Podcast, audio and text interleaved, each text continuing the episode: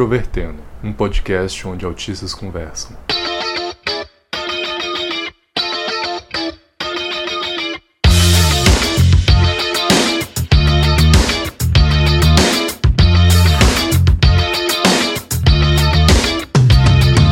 Olá para você que escuta o podcast Introvertendo, que é essa plataforma que traz autistas e também pessoas não autistas para falar de autismo em diferentes lugares, seja presencialmente ou pela internet. Meu nome é Thiago Abreu, sou jornalista, host deste podcast e hoje eu trago um conteúdo especial gigantesco e que vai se encaixar muito bem, tenho certeza, com esse período que a gente está, esse mês de comemoração em relação ao autismo. No dia 11 de abril, a professora Ana Flávia, da Faculdade de Educação da Universidade Federal de Goiás, fez um convite para mim, para outras pessoas, de estarmos lá na UFG, tanto em um horário pela manhã e outro horário à noite, para falar de autismo, para discutir sobre diferentes perspectivas, tanto da perspectiva de autistas diagnosticados, como eu, da percepção de profissionais que estudam e que também vivenciam isso na prática, aplicando seus conhecimentos. A experiência foi bem legal. O conteúdo da manhã não pôde ser aproveitado porque nós estávamos com problemas no equipamento da mesa de som e por isso nós só pudemos gravar à noite, em que eu utilizei o equipamento padrão do Introvertendo para isso, sem depender de equipamentos externos. A experiência foi muito legal, foi muito divertido. O pessoal fez várias perguntas, inclusive algumas até relacionadas ao próprio podcast. O bate-papo foi bastante agradável. A professora Ana Flávia sempre muito receptiva, muito solícita. E é esse conteúdo que vocês conferem essa semana, que está sendo transmitido praticamente na íntegra, apenas com algumas diferenças, porque em alguns momentos o microfone não estava sendo utilizado mas de forma geral, espero que vocês gostem bastante das discussões, das polêmicas levantadas, porque esse tipo de evento é o que mostra, de certa forma, a integração entre o olhar da vivência do autista, ao mesmo tempo o olhar do pesquisador, de quem escreve, de quem estuda os temas teoricamente, dos profissionais que também estudam e também aplicam, e também dos pais que acompanham a trajetória dos seus filhos, certo? Se você quiser ouvir o Introvertendo, além dessa forma que você deve estar ouvindo, nós estamos nos aplicativos como Spotify, iTunes, Google Podcast, Cashbox, Podcast Addict, podcasts do Windows E também no nosso site que é introvertendo.com.br. Se você quiser acompanhar a gente nas redes sociais, nós estamos no Facebook, Twitter, Instagram, todos com arroba introvertendo. E também, se você quiser patrocinar o Introvertendo, ajudar que a gente mantenha esse podcast no ar e melhorando a qualidade dele, é só você patrocinar a gente no aplicativo PicPay. É só você criar sua conta, pesquisar por Introvertendo e fazer a sua doação de qualquer valor, que nós ficaremos bastante agradecidos. E preciso dizer também que esse episódio tem uma versão alternativa que está lá no nosso canal do YouTube que geralmente é intitulado com sem background, que são episódios feitos para pessoas que têm sensibilidade auditiva. Esses episódios não têm música de fundo, talvez você esteja ouvindo exatamente essa versão agora, e enfim, se você for uma pessoa com sensibilidade auditiva, talvez seja esse o conteúdo indicado para você, certo? E no nosso canal do YouTube, nós também estamos produzindo vídeos toda terça-feira. Nós liberamos um vídeo meia-noite falando sobre algum tema relacionado ao podcast ou um tema novo que a gente ainda não desenvolveu. E logo após o final da música, vocês vão ouvir o episódio na íntegra direto, certo? Até mais. Então tá bom. Então deixa eu apresentar aqui meus convidados, né, que vieram tão de forma tão generosa, não ganham nada para isso, a não ser muito trabalho, né, de, de pegar trânsito, vir de manhã, pegar chuva, né? Então queria, eu vou apresentar, mas depois vocês vão, né? O Álvaro vai falar um pouco, a Rosa também, Thiago, né? Então o Álvaro é meu amigo, né, Álvaro? Demais. Ai, o que eu gosto do Álvaro é isso. Tudo dele é no superlativo. Então, demais mesmo, né? Eu tenho muito carinho pelo Álvaro. A gente se conheceu, acho que faz um ano, né? É, um ano e meio.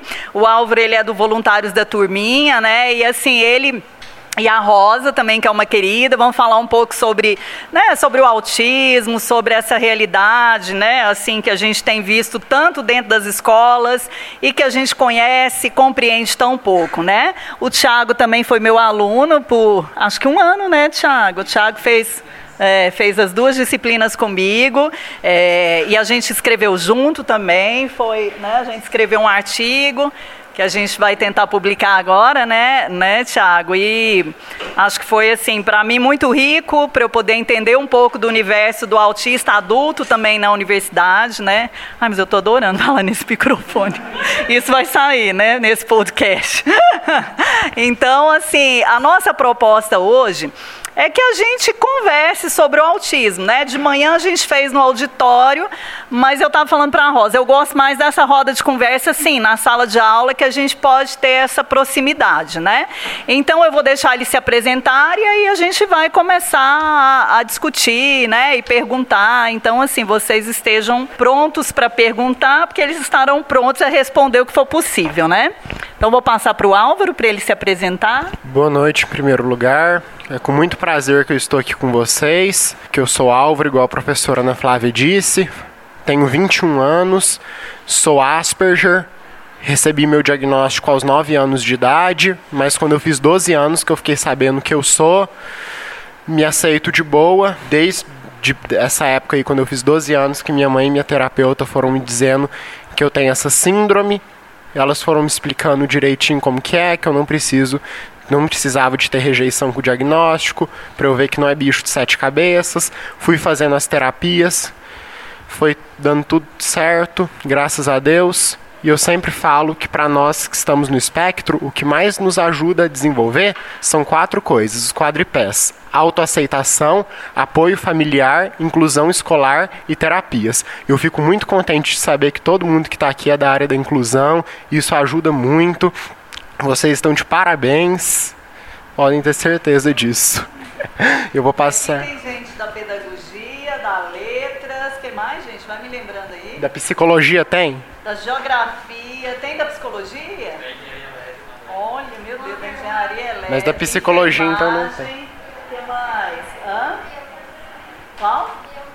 Biomedicina, que jóia. Ai, que top, hein? Bom saber disso. Bem diverso? Público diverso. E agora eu vou passar aqui o microfone para o Thiago se apresentar e depois vamos conversar. Boa noite, pessoal. Meu nome é Thiago, eu tenho 23 anos, sou formado em jornalismo aqui na UFG, inclusive minha colação foi esse ano. Fui diagnosticado com síndrome de Asperger também, que é essa parte considerada autismo leve, em 2015, foi, ou seja, já tem quatro anos eu acho bastante interessante que toda discussão que geralmente as pessoas fazem sobre autismo, principalmente se as pessoas forem diagnosticadas, é que sempre tem esse interesse do processo do diagnóstico. Como é que foi esse diagnóstico? Mas eu acho que o mais importante não é necessariamente o diagnóstico, mas o que você faz com ele depois disso. E eu posso dizer que durante esses últimos quatro anos, eu tive um ganho muito significativo com relação ao diagnóstico, porque isso não só permitiu um autoconhecimento, como também me permitiu um interesse em saber e pesquisar sobre autismo, produzir conteúdo sobre autismo. Então eu acabei entrando um pouco na comunidade do autismo na internet, conhecendo outras pessoas, produzindo conteúdo até que um certo período eu fazia parte de um grupo terapêutico aqui na UFG, que é o grupo Asperger, que depois eu posso falar um pouco mais detalhadamente, que tinha outras pessoas dentro do espectro do autismo, e aí eu propus a eles que a gente criasse uma, uma, uma produção coletiva em que nós conversássemos sobre autismo, e isso seria um podcast. No início eles relutaram, mas a gente acabou executando, deu muito certo. Hoje a gente tem uma base de ouvintes bastante significativa. Com o podcast eu já consegui dar palestras em diferentes lugares do Brasil. Inclusive, semana passada eu estive no Rio de Janeiro participando de um evento chamado Dia do Autistão, que foi bastante legal que reuniu autistas de diferentes lugares do Brasil para poder falar um pouco sobre seus temas em mesas redondas. E, enfim, o restante aí a gente vai, vai falando aos poucos, tem muitas coisas para detalhar. Ah, e quem quiser acompanhar o Introvertendo, nós temos o nosso site, que é introvertendo.com.br, nós temos nossas redes sociais, é só procurar por Introvertendo. Nós estamos começando agora um canal no YouTube também, como complemento ao podcast. É, nós estamos gravando com algumas pessoas também diagnosticadas com autismo que tem presença na internet, como por por exemplo, o Léo Akira, que é um cara que já tem um, uma base de inscritos bem alta no YouTube, no canal dele, que eu acho que é 15 mil, mais ou menos, inscritos. E também eu gravei agora com o William Shimura, que é um autista que faz pesquisa, que mora em Porto Alegre, e o episódio com ele vai sair amanhã. Inclusive. E agora também eu estou escrevendo na revista Autismo, então se alguém ler a revista Autismo, vai encontrar aí de vez em quando a coluna Introvertendo, é isso. Nossa, depois de tudo isso, gente, eu não sou nada, não pertenço, eu não pertenço a nada, eu sou uma mãe, não sou da, da área de estudos do autismo, a minha experiência, fui uma bancária, fui do setor financeiro minha vida toda, então a minha experiência é de mãe de autista. O que vocês quiserem perguntar, estou à disposição para falar do dia a dia, essa cabeça que eu brinco com ele assim que tem hora que parece que ela é meio partida, metade está para lá, metade para cá, sabe? Tem hora que ele mesmo fala assim, nossa, eu não sei se eu entendo desse jeito, se eu entendo assim, fica meio deslocado. Então nós estamos aqui para o meu papel de mãe, realmente. Eu acho que a gente poderia começar ouvindo vocês, o que, que vocês querem perguntar, o que, que vocês querem saber do autismo, né? Não me deixa aqui com essa cara de tacho, não. aí, ó, então vai lá. Eu quero perguntar para os como é que foi a, a trajetória escolar deles em respeito aos professores que vocês tiveram ao longo da, da educação básica, se em algum momento vocês depararam com algum despreparo desmotivador na formação de vocês e como foi lidar com isso. Eu, quando era mais novo, eu percebia, minha mãe que me conta isso, quando eu estava na educação infantil até o fundamental 1, que era quando eu ainda não sabia do meu diagnóstico. Ela disse que os professores nessa época não tinham preparo igual que nem os professores de hoje, que têm mais preparos. Aí, ela mesma me conta que não tinha preparo nenhum. Dei muitas escolas há uns 10 anos atrás. Se você chegasse para lá, qualquer escola, e falasse: meu filho precisa de um acompanhamento paralelo. E eles falavam: a gente não pode fazer isso, não tem como, ele não vai ser bem-vindo nessa escola. Há 10 anos atrás era desse jeito. Mas hoje eu sinto que já melhorou bastante. Que eu fui crescendo, a última escola que eu estudei, por exemplo, quando eu entrei no oitavo ano, fiquei nela do oitavo ano até o terceiro ano do ensino médio. Colégio chama Eduardo Marquês, fica pertinho do shopping Flamboyant. Lá os professores foram diferentes no bom sentido, porque lá eles faziam acompanhamento paralelo comigo em algumas matérias que eu precisei. Era muito bom, sentia que lá eu não era excluído. Mas nas outras, mas numa outra que eu já passei, que eu precisava desse acompanhamento paralelo, eles não faziam comigo e eu era apenas um objeto a mais na escola. É horrível passar por isso. E é bom também que os professores da inclusão, eu vejo que além de acolherem bem os alunos, eles fazem com que diminuem os bullying, as humilhações, e isso já ajuda bastante. E hoje que eu estou crescendo mesmo, que eu estou percebendo isso que eu comentei com vocês. As escolas estão melhorando bastante em relação a qualquer coisa, principalmente a inclusão. É Gleiciane, eu sou do curso de Pedagogia. E eu queria saber qual foi esse acompanhamento, a partir do momento que começou a ter, assim, se você pode falar um pouquinho de como foi esse acompanhamento detalhado. Então, esse acompanhamento aí, eu tinha uma psicopedagoga particular que ela me atendia toda semana, duas vezes na semana, durante uma hora cada sessão. Ela montava o plano, levava para a escola e a coordenadora e a diretora executava e trabalhava comigo esse plano. Passava para os professores, que na escola que eu fui bem acolhido, fiz isso de boa, eles fizeram isso comigo de boa, mas nas que eu não tinha sido bem acolhido, não eles nem aceitavam esse plano. Eles falavam: não, aqui não pode ter isso, que a gente não tem tempo de ficar pegando. Olha só.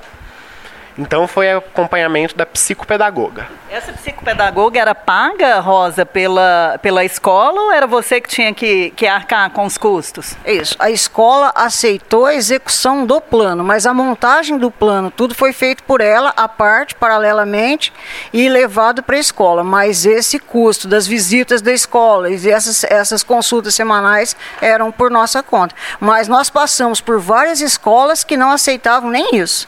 Nem a gente levando esse plano pronto para eles, porque é, era necessário, eu, eu, eu sempre entendi que muito importante para ele que ele convivesse com as crianças da escola, que ele tivesse um convívio, embora esse convívio também fosse muito estranho, né, porque aquela é, ele teve muito bullying e tal, não é o fato de falar que ele ia para a escola que ele estava inserido, viu gente, não era assim não, é, é muito diferente. Mas eu ainda achava melhor que ele pudesse conviver dessa maneira e tendo então tinha a, a escola e, e, e, a, e a psicopedagoga também em paralelo com a gente a escola não oferecia não, mas aplicava muito bem o plano e também demonstrava assim um carinho que era uma coisa muito importante. Quando você não pode fazer nada, acolha, né? Então a escola acolhia e o livrava bem do bullying que ele sofreu demais nas outras por onde ele passou. No meu caso, é um pouco diferente, porque como meu diagnóstico foi tardio, então, de certa forma, o processo acabou diferindo muito nesse sentido.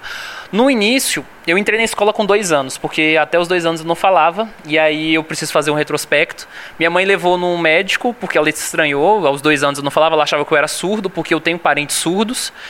E aí o médico falou assim: não, ele não fala porque ele tem língua presa, faz uma cirurgia que resolve. aí ela foi para cirurgia, o outro médico a, a, analisou e ele falou: Bom, outro médico, usando a expressão que esse médico usou, esse médico é louco, né? Porque não tem nada de língua presa, não tem nada aqui. E aí ele foi perguntar para minha mãe: Você conversa com ele? Minha mãe: Não, ele não fala. e aí ele falou assim: não, coloca ele na escola e vamos ver o que vai acontecer e tudo mais. Então eu entrei na escola com dois anos, inclusive a primeira palavra que eu falei foi o nome da minha professora, não foi o nome da minha mãe. minha mãe acha isso muito curioso, inclusive. Mas aí, nesse processo escolar, que foi desde pequeno até o ensino médio, foi muito assim, uma relação ao mesmo tempo positiva e negativa com professores. Tinha alguns professores que gostavam muito do desempenho acadêmico que eu tinha e tinha outros que faziam muito juízo de valor acerca de comportamento. Então, alguns, por exemplo, falavam: "Ah, você tem um jeito muito individualista, muito arrogante, muito isso, muito aquilo", e eles ficavam falando e apontando isso o tempo todo. Eu não sei se o bullying se encaixa na questão da relação do professor com o aluno, mas se a gente puder dizer esse nome, teve, tive alguns casos de bullying em relação a professor.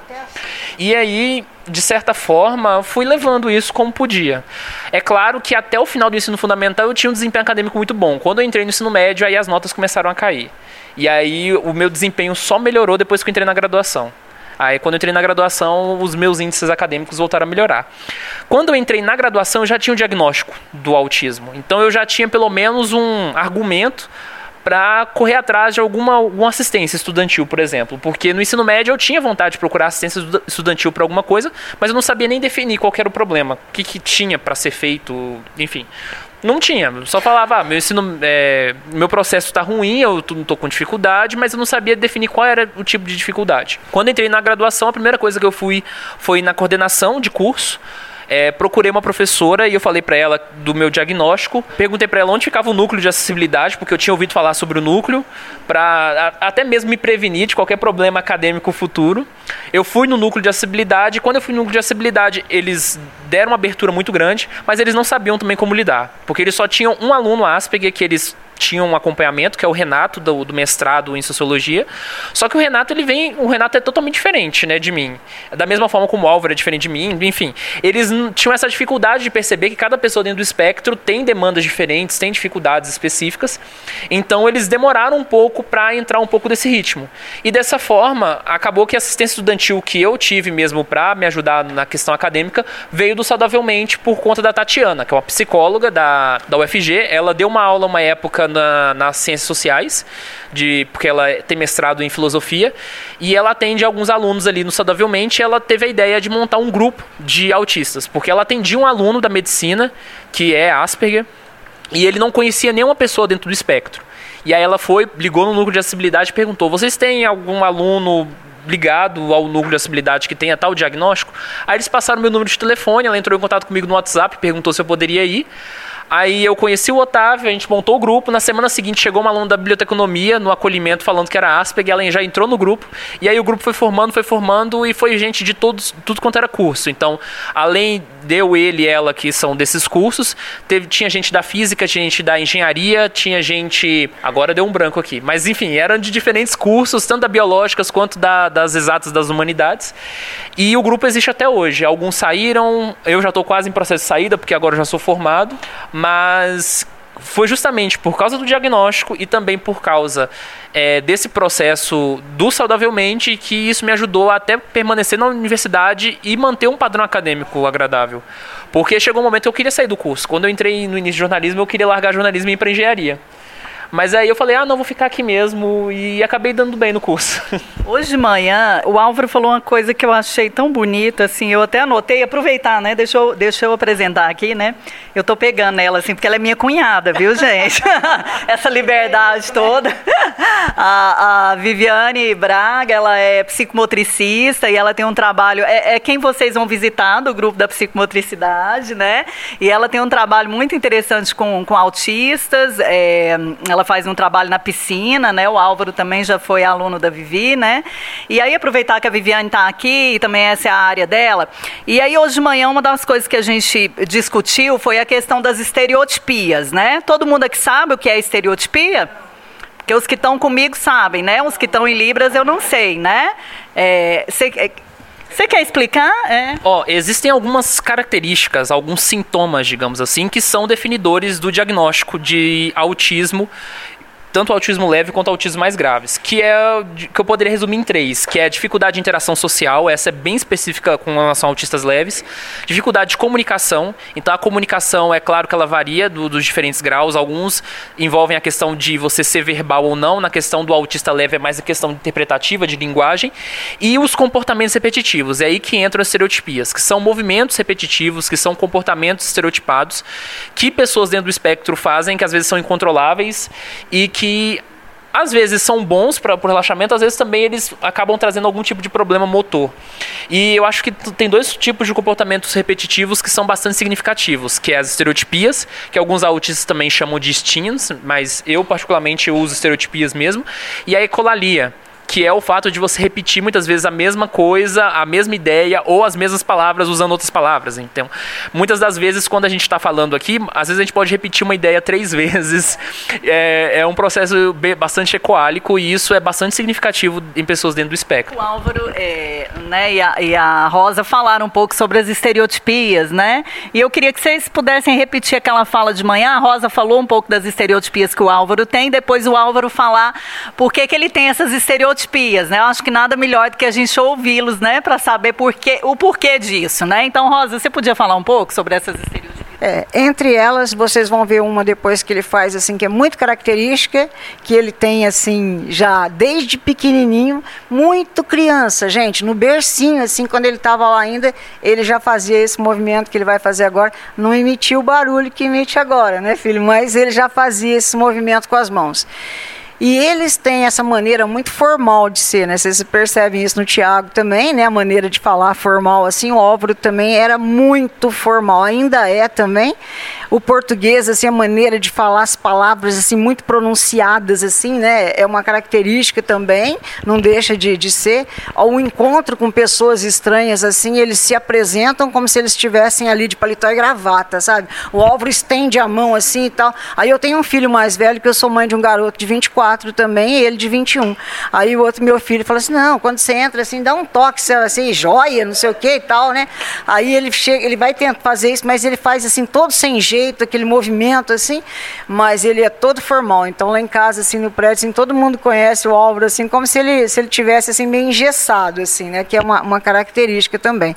E isso vocês vão ver na, na explicação ajuda demais se eles estão nervosos, se eles estão contentes, se eles estão tristes. Então, quando você olha para um autista e vê esses, esses gestos, ele está fazendo isso para conseguir botar para fora alguma coisa que está ali na mente dele, remoendo ali, ele não está conseguindo, ou para o bem ou para o mal também. E aí eu fui tentando conversar com o Álvaro, assim, quando ele foi entendendo. Não faz isso na frente dos outros, tenta diminuir um pouquinho e nós conseguimos, porque em outra época agora ele ia estar tá balançando, assim, sabe? Ele tinha um movimento com o corpo, assim, o tronco de ficar para frente, para trás, para frente, para trás. Hoje ele já consegue, eu percebi agora mesmo que ele estava bem de levinho, mas ele estava. Mas aí, aos poucos, ele, ele conseguiu ir educando um pouquinho, né? Porque embora seja uma, um instinto, mas a gente, com o passar do tempo, a gente tenta moldar alguma coisa para que eles possam se inserir na sociedade de uma maneira menos marcante, né? Quero fazer um parêntese só que tem um membro do podcast que é o Luca Nolasco. Ele é o mais novo, inclusive, de todos nós. Ele tem 18 anos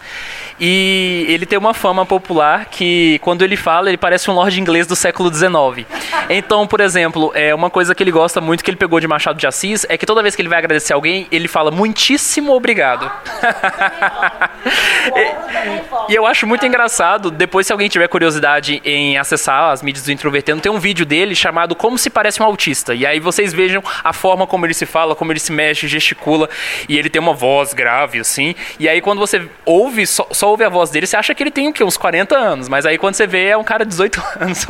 As estereotipias, nós que estamos no espectro, temos muita mania de fazê-las. Cada um já que é de um jeito, cada autista é de um jeito, então cada um faz a sua estereotipia. A minha é essa daqui, de ficar balançando as mãos assim, tempo todo. Tempo todo. Quando eu tô em casa eu fico assim, assim, sem parar. Mão dói, sinto que a mão vai cair, dói.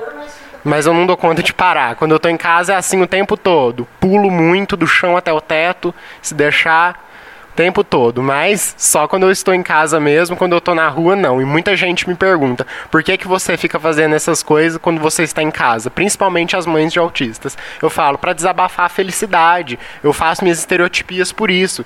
Desabafar aquele sentimento que eu estou tendo dentro de mim, que se eu não fizer, eu sinto que meio que vou explodir internamente. Por isso que eu gosto. Por isso que eu gosto de ficar fazendo. Deve. Fiquei curiosa agora, Álvaro, para saber, você e o Thiago, né? Por exemplo, é, hoje você tá, está com 21 anos, isso, né? Porque eu lido com crianças, né? Eu tenho bebezinho de um ano e seis meses e tive aluno igual o Álvaro, lindo, né? 21 anos. Ah, com 21 anos, você então, agora, por exemplo, às vezes você está feliz e quer ter um movimento desse, uma estereotipia. Você, aí você consegue se controlar hoje. Fala pra gente um pouco sobre isso.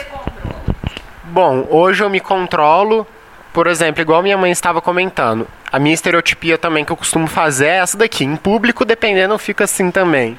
Gosto de fazer desse jeito. Mas se eu estiver em algum ambiente que as pessoas não têm, vamos dizer, intimidade comigo, eu controlo bem. Vou dar uma volta, ando um pouco, que aí fica mais, vamos dizer, mais discreto. Mas se eu tiver no meu serviço, que eu sei que tem alguns autistas lá também, eu já me desabafo melhor lá, se eu tiver na minha casa ou se eu estiver sozinho. Nesses, nessas horas, eu me desabafo bem. Me faz bem. Então é importante que as pessoas saibam disso, né? Exatamente. A comunidade, a sociedade, porque é um momento seu. É o né? momento meu. E se você quiser, tiver aqui e quiser fazer isso, você tem liberdade de fazer isso. Assim como eu tenho certeza que tem gente que tá. Eu tenho. A minha estereotipia é essa. É, muitos falam que a estereotipia são essas aí. É essa. Vocês vão ver ansiosa ao máximo. Muitos neurotípicos têm essa estereotipia. É, pode falar. Como funciona? Todos nós somos seres multissensoriais, né? É. E isso que a gente demonstra, nós temos muitas estereotipias constantemente. Ah, tá, obrigada. Então, tá. então o que que- todos nós temos muitas, muitas respostas sensoriais. Como a Ana falou, meu nome é Amanda, eu trabalho com terapia de integração sensorial, sou certificada pela Universidade do Sul da Califórnia.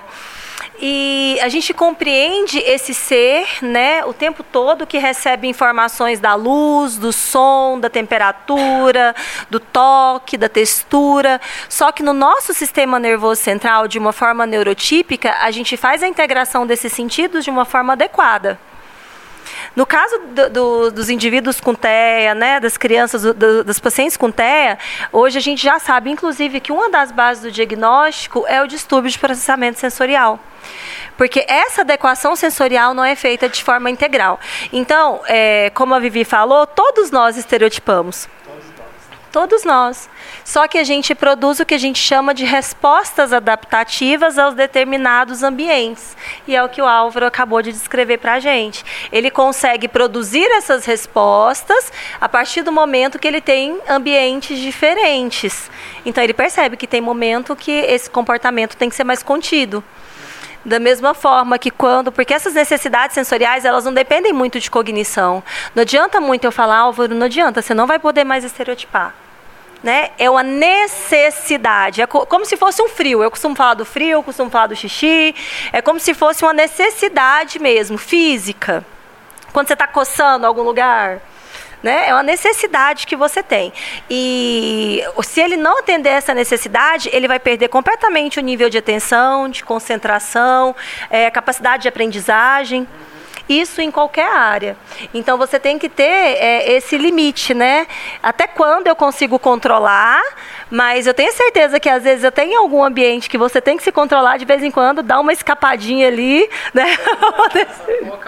Não é? Quando, mas o interessante é que ele consiga cada vez mais ter esse nível de autorregulação. Eu confesso que a minha consciência de estereotipia ela não é muito bem desenvolvida, tanto é que quando eu estava no processo do diagnóstico, o que me dava dúvida com relação ao autismo era estereotipia, porque eu não sabia nem definir o que é estereotipia, não tinha essa percepção. E hoje a, eu percebo que a questão da, da relação dos pais em até identificar comportamentos e identificar questões sobre os seus filhos são, é tão significativo que você tem períodos da sua vida que você não consegue falar por você mesmo, você não consegue ter uma consciência, um fluxo de consciência melhor sobre você mesmo. Então, muitas histórias sobre ecolalia, estereotipias, vêm dos relatos dos meus pais, porque para mim nunca fez algo significativo. Tem uma história bastante curiosa. Eu morei durante um tempo em Minas e os meus pais são do sertão da Bahia. Então, todo final de ano nós íamos pro para o interior, uma cidade chamada Paratinga. E aí, durante esse processo de viagem, a BR-135, nessa época, ali, final dos anos 90, início dos anos 2000, era totalmente esburacada. E aí, os meus pais falam que eu tinha um, certo comportamento que hoje eu vejo que é alguma coisa eco, ecoálica, assim, muito autística e que eles não percebiam. É que cada vez que meu pai passava no buraco, eu repetia uma expressão: saremos. E eu falava de uma forma extremamente séria. E toda vez que a gente passava no buraco, sa saremos. Eles falaram que era saremos, mas eu não sei o que isso significava e etc. E eles também não faziam a menor ideia. E eles falaram que toda viagem era dessa forma, durante um longo tempo. Então eu olho isso para trás, para mim isso é um comportamento claramente autístico, mas na época não, não tinha toda essa, essa compreensão. E hoje em dia eu não consigo para distinguir aquilo que é um comportamento estereotipado ou que seja ansiedade. Porque eu sou uma pessoa muito ansiosa. Então, tudo que eu tinha de comportamento repetitivo, eu relacionava ansiedade. Então, nunca relacionei com autismo. Então, a questão das pernas, quando eu ficava muito estressado, o suor excessivo. Então, essas coisas, para mim, eram muito mais relacionadas à ansiedade do que necessariamente ao autismo. Mas autistas costumam ser bastante ansiosos, então. Junta tudo, né? É, então, assim, a gente podia. Os meninos que estão comigo já sabem, já entendem um pouco essa linguagem, porque a gente já trabalhou, a gente já viu o filme Dá Tempo, a gente já leu textos, né? E eu acho que essa questão da hipersensibilidade, eu fiz um trabalho de TCC com uma aluna agora, e a gente foi ver as questões da arquitetura para a escola de autista. E não tem estudo no Brasil. Todos os estudos que nós, nós tivemos que ir atrás. Eu aproveitei essa aluna, que ela sabia muito bem o inglês, e a gente foi atrás de textos, né? É, textos no Egito, textos nos Estados Unidos, mas no Brasil, é, acho que a gente encontrou um trabalho no Mackenzie que falava sobre a questão é, da iluminação, né, dessas questões. E aí eu fico pensando assim, para o professor, né, numa sala de aula lotada, né, quem está aqui já em sala de aula? Quantos alunos, mais ou menos? Pois é, de 29, vamos colocar aí 30 alunos, uma sala de aula lotada, com muitos estímulos, né? Estímulos visuais, estímulos auditivos, né? É, primeiro eu queria ouvir do Álvaro como é que é essa questão da hipersensibilidade, depois ouvir de vocês, assim, como intervir. Bom, nós temos muita hipersensibilidade nos cinco sentidos. Sinto que no meu eu tenho muita hipersensibilidade na visão, sempre percebi isso. Na audição também, só que eu sinto que na visão é ainda maior todos nós do espectro autista, quanto mais o grau for elevado, mais tem essas como esse negócio aí, mais forte é, é impressionante. A hipersensibilidade, é, o olfato muito forte, impressionante. Porque inclusive lançou aquela lei lá que autistas têm preferência.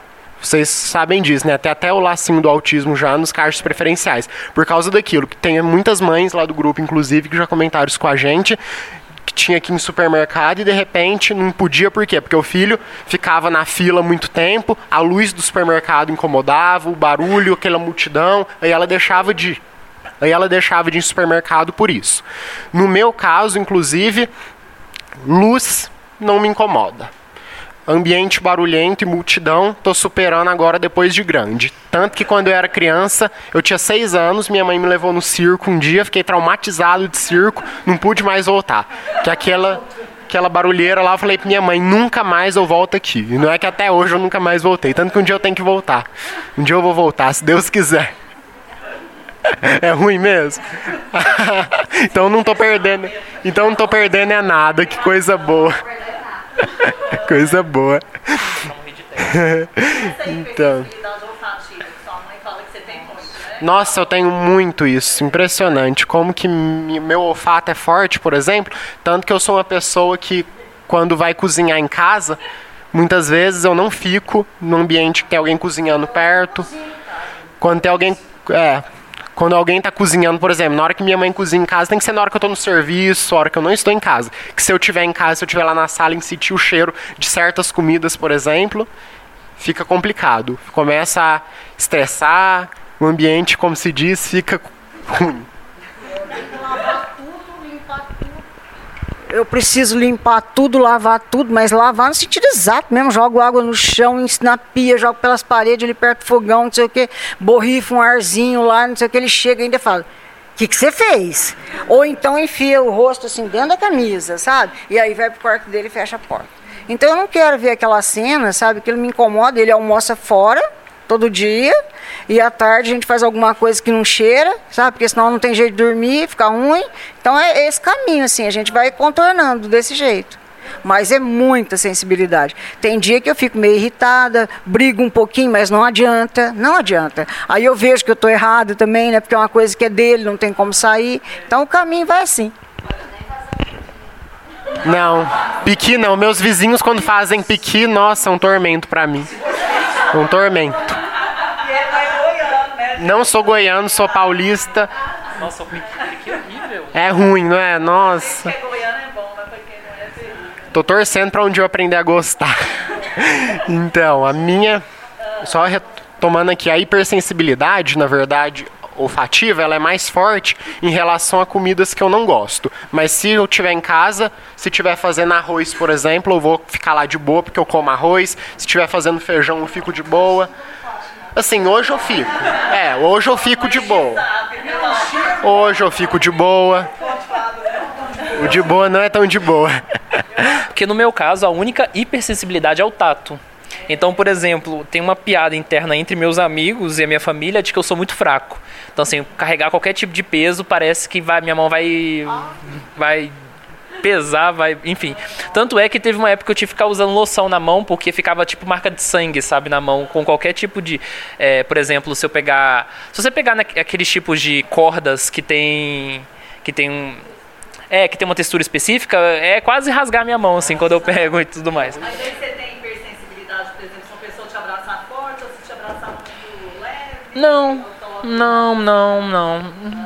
Eu acho que não, acho que não pensando assim de forma geral, não. E com relação a sons, até que não tenho tanto, e eu acho que tem uma questão interessante, porque um dos meus maiores hiperfocos, pelo menos o mais duradouro, é música.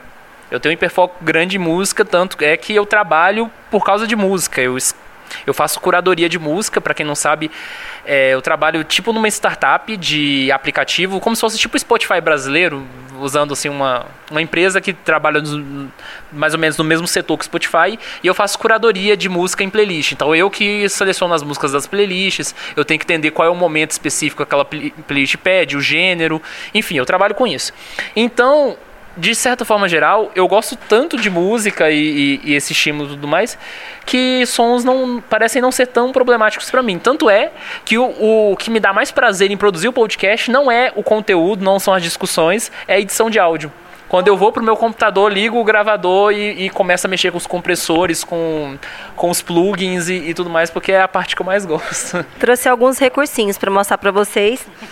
É, gente, a respeito da hiperresponsividade ou hiporresponsividade. É bem interessante para quem vai para a sala de aula, né? Que muitas vezes se depara com essas crianças, com esses adolescentes, por vezes sem diagnóstico né, que ainda estão caminhando em todo esse processo. É, o, como, o que é importante a gente observar? Essa hiperresponsividade é quando, em qualquer um dos sentidos, essa interpretação ela é excessiva.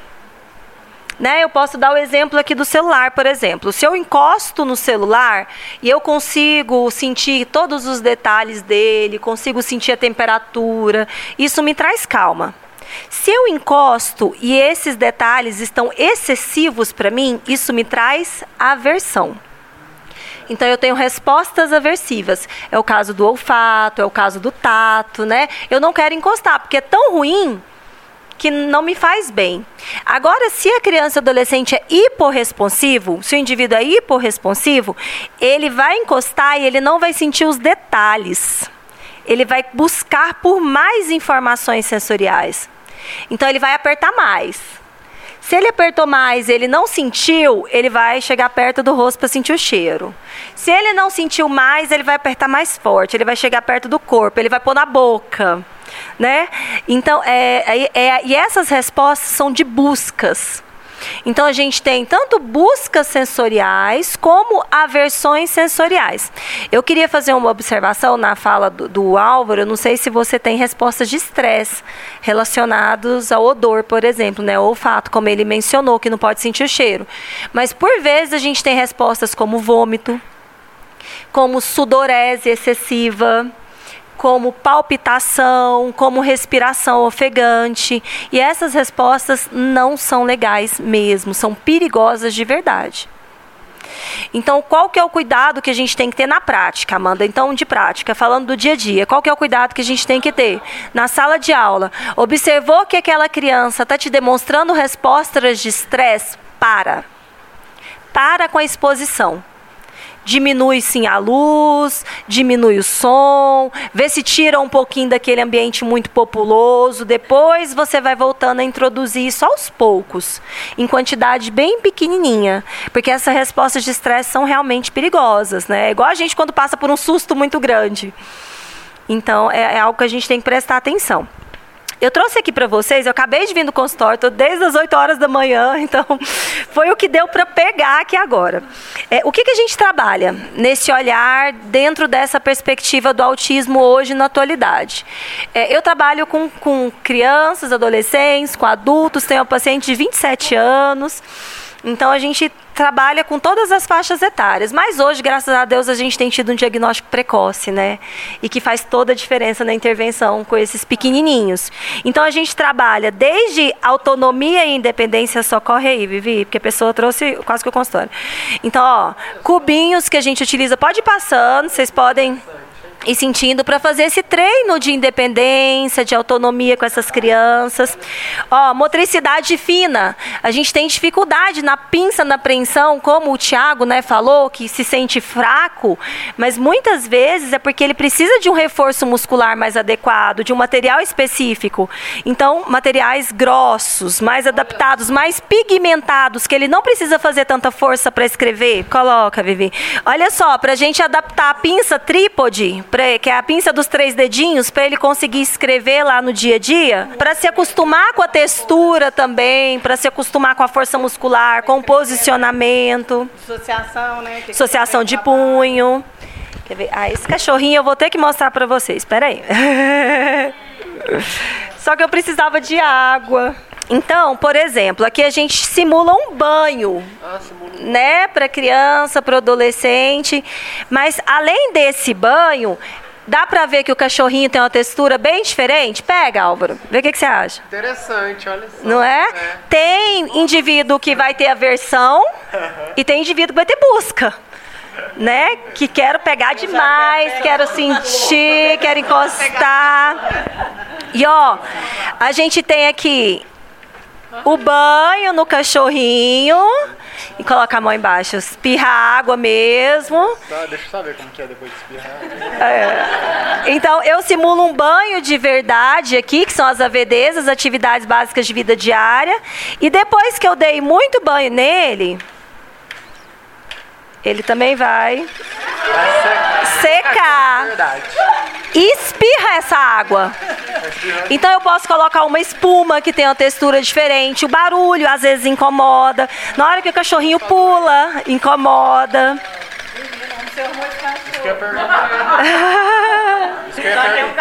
Quem vendo? Vai passando o cachorro. E tem um jogo cognitivo ao redor dele, né? Isso aqui é um, é um, um joguinho também que a gente faz. Então, ó, uma atividade simples como um jogo de encaixe desse. Eu posso colocar uma estrelinha dentro do arroz, outra estrelinha dentro da farinha, outra estrelinha dentro do feijão e estimular a criança a ter que pegar nessa textura, a ter que fazer o encaixe, a ter que manipular. Vai passando, vocês irem vendo esses recursos. Trabalha cor, trabalha posicionamento, né? Trabalha noção de espaço. É, uma pesquisa que a gente fez no. Eu já passo para você. Uma pesquisa que a gente fez no, no ano passado, fiz com uma aluna de TCC, ela foi ver o uso do método TIT com, com uma criança numa escola regular daqui de Goiânia. E aí, uma das fotos que ela tirou foi todo, todos os momentos que aquela criança se desorganiza, a mãe já deixou na escola um. Como é que chama, Vivi, aquilo? Parece um. Ah, parece um. Não, é uma. Um, ai, meu Deus, perdi a palavra. Parece um, um túnel que a criança entra de tecido. É. É. Então ele entra, é, é, é o momento para ele se organizar. Então ele fica só com os pezinhos de fora e quando ele está muito agitado, né? Quando ele entra em estereotipia, ele entra lá e aí ele se acalma, né? É, como é que você, o que, que, que, que você explica sobre isso?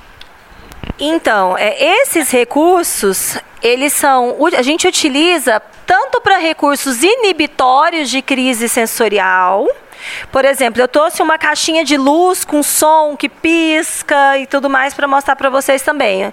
É, tanto com, como recursos inibitórios, ou seja, ele entra nesse túnel para não ter crise, porque às vezes essa luz aqui para tá, mim está tudo bem. Mas se tem alguma pessoa que não está tudo bem, é, é, essa sobrecarga sensorial gera uma crise mesmo. Gera um estresse. Né? Um estresse, uma euforia. A criança sai da, da banda de engajamento, que a gente chama, da banda de resposta. Então ele precisa desses recursos. Esses recursos, por exemplo, eu costumo falar que é para a mãe ter dentro da bolsa. Isso depois que a gente faz uma avaliação individualizada, tem uma avaliação internacional que chama Perfil Sensorial 2, que a gente descobre qual sistema sensorial precisa ser mais bem trabalhado naquela criança, se é hiperresponsiva, porque ela pode ser hiperresponsiva num sistema e hiporresponsiva em outro. Então é um quebra-cabeças mesmo. A gente trabalha com movimento, com balanço, com pula-pula, essa necessidade de andar que você descreveu, é uma necessidade de propriocepção, de contração articular. Então são, a gente trabalha todas essas respostas do indivíduo. E enquanto vocês vão vendo os recursos, aí a Amanda falando aqui, hoje eu atendo crianças, né, é, como individual, de uma forma individual, como a Amanda está falando. Mas eu atuei em escola durante 30 anos. Eu tenho essa cara de novinha, viu, gente? Mas já nasci na escola.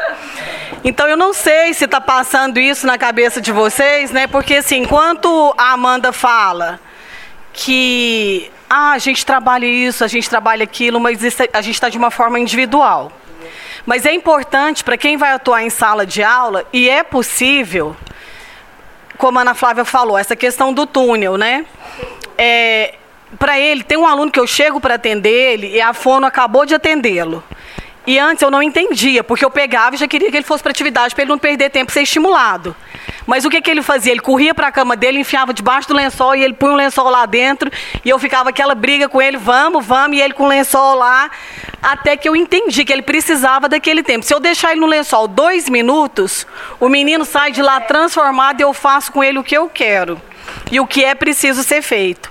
Então, isso que a gente está tendo aqui, essa questão de conhecer, por mais que às vezes você ache, ah, mas isso eu estou dentro de uma sala de aula. A realidade de consultório, a realidade de atendimento individual é uma. Mas a partir do momento que a gente conhece essas possibilidades, Ana Flávia, então, e que passa isso, porque eu, eu acho que inclusão não é eu vou incluir a Ana Flávia na turma, não. Eu vou incluir a turma na vida da Ana Flávia. É uma via dupla, né? Então, por isso que a gente tem que ter esse entendimento. Ele entrou lá, acalmou, ele volta. Gente, complementando isso que a Viviane falou agora, a primeira vez na minha vida que eu fiquei brava com o Álvaro quando ele era bem pequeno, primeira vez que eu fiquei brava mesmo com ele, ele entrou embaixo da cama que eu precisei tirar a cama do lugar para tirar o Álvaro. Ele ficou tanto tempo lá debaixo da cama, ele não saía. E eu achei que era birra, fiquei quieta, né? Deixei quieto aquilo. Até o momento que eu não suportei mais pensar que ele tivesse, ele não almoçou, ele não fez isso, fez aquilo lá embaixo da cama. Eu precisei ir lá arrastar a cama para tirar o Álvaro. Ele não saía lá de baixo. Aí que eu comecei a entender isso. Aí ele começou a fazer aquele negócio do tubo que você falou. Aí ele começou a usar, a passar no tubo lá para tirar o estresse. É, vocês estavam falando sobre a questão sensorial e eu lembrei de algo extremamente, algo extremamente relevante que ocorreu comigo e que eu não tinha lembrado, que é o seguinte: eu tentei por duas vezes dentro da própria UFG fazer musculação e eu não consegui, porque nas duas vezes eu tive crise alérgica pesada, assim. Eu a primeira vez, inclusive, eu fiz os exercícios, preparei para pegar o ônibus ali no Campus 2 para casa e teve um certo acidente na, naquela GO que fica ali perto do, do Campus 2 e aí eu comecei a ter crise alérgica de dentro do ônibus, fiquei todo vermelho assim e, e eu já cheguei em casa correndo, desesperado, tive que tomar injeção. E aí eu saí da, da musculação. No ano seguinte eu pensei, ah, pode ter sido alguma coisa, sei lá, o próprio suor. E eu voltei a fazer musculação, tive crise de novo, só que dessa vez foi pior porque eu tava sozinho em casa. Meus pais tinham viajado, aí eu tive que ir lá pegar o carro no meio da noite para correr pro cais, todo encalombado de crise alérgica. Pra... aí aí, em termos de questão sensorial, o que ajudou para mim foi fazer natação. A natação teve um efeito muito diferente nesse sentido. Ajudou bastante. A observação que eu vou fazer é que a natação realmente foi um esporte que me ajudou bastante, melhorou bem a me controlar com as estereotipias, que o esporte em si ajuda bastante o indivíduo a se desenvolver perante essas coisas.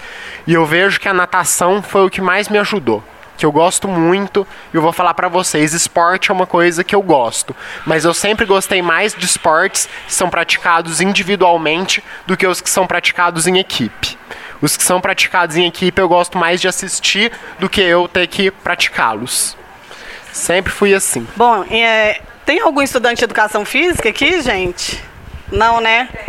Hoje não, que ótimo. Às vezes eu desperto alguém a, a, educação, a natação, né? Hoje eu trabalho muito com a natação, só trabalho com crianças, adolescentes, jovens com autismo. E em relação a. Depois a gente vai falar da musculação, viu, Thiago? Mas a natação tem uma questão que a gente fala que é sensorial também, né? Da água. A água, é, é, e, e, dentro da piscina, você consegue, devido a, ao empuxo da água, né? As, devido às questões das propriedades, obrigada, da água, você consegue, valeu. Você consegue fazer movimentos na piscina que fora da piscina você não consegue.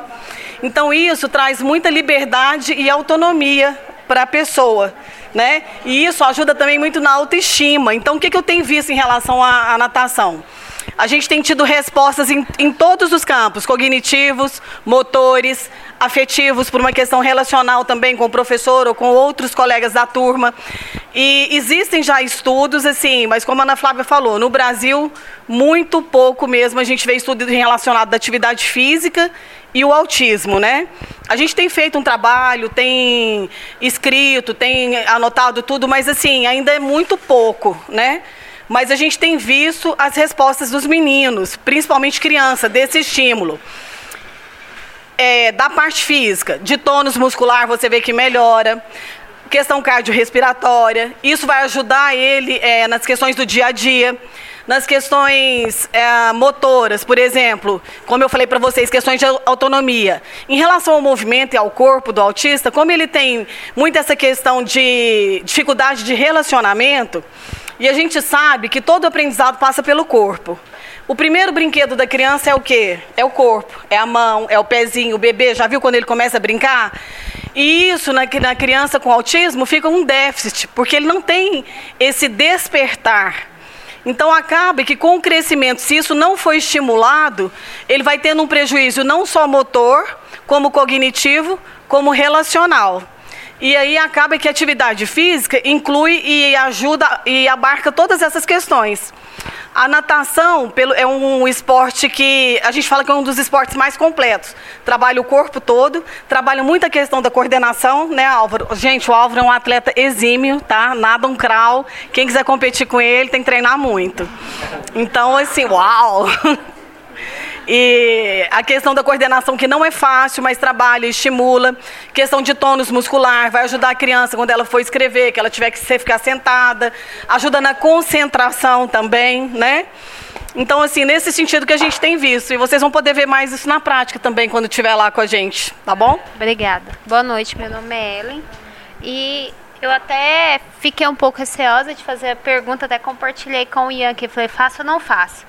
É, foi possível perceber que vocês tiveram um acesso diferenciado em vista de outras crianças, né, pela, depois do diagnóstico, e vocês já conseguiram refletir, ou já tiveram essa oportunidade de refletir quais seriam o desempenho de vocês caso vocês não tivessem tido esse acesso e quem vocês teriam se tornado hoje? Eu sinto que se eu não tivesse tido esse apoio, eu ia ter tido muito mais dificuldade de ter terminado porque nas matérias, por exemplo, de exatas, para fazer aquelas contas lá de física, de química, para eu ter aprendido aquilo foi mais difícil. Mas quando eu estava no terceiro ano do ensino médio, eu lembro que eu fazia tarefa de matemática, era do sétimo ano. Eu já estava indo bem, já estava indo tranquilamente, que os professores foram falando, gente, quando a matemática, a física, a química, se estiver, que são as de exatas, se estiverem difícil, é porque nós estamos indo pelo caminho errado.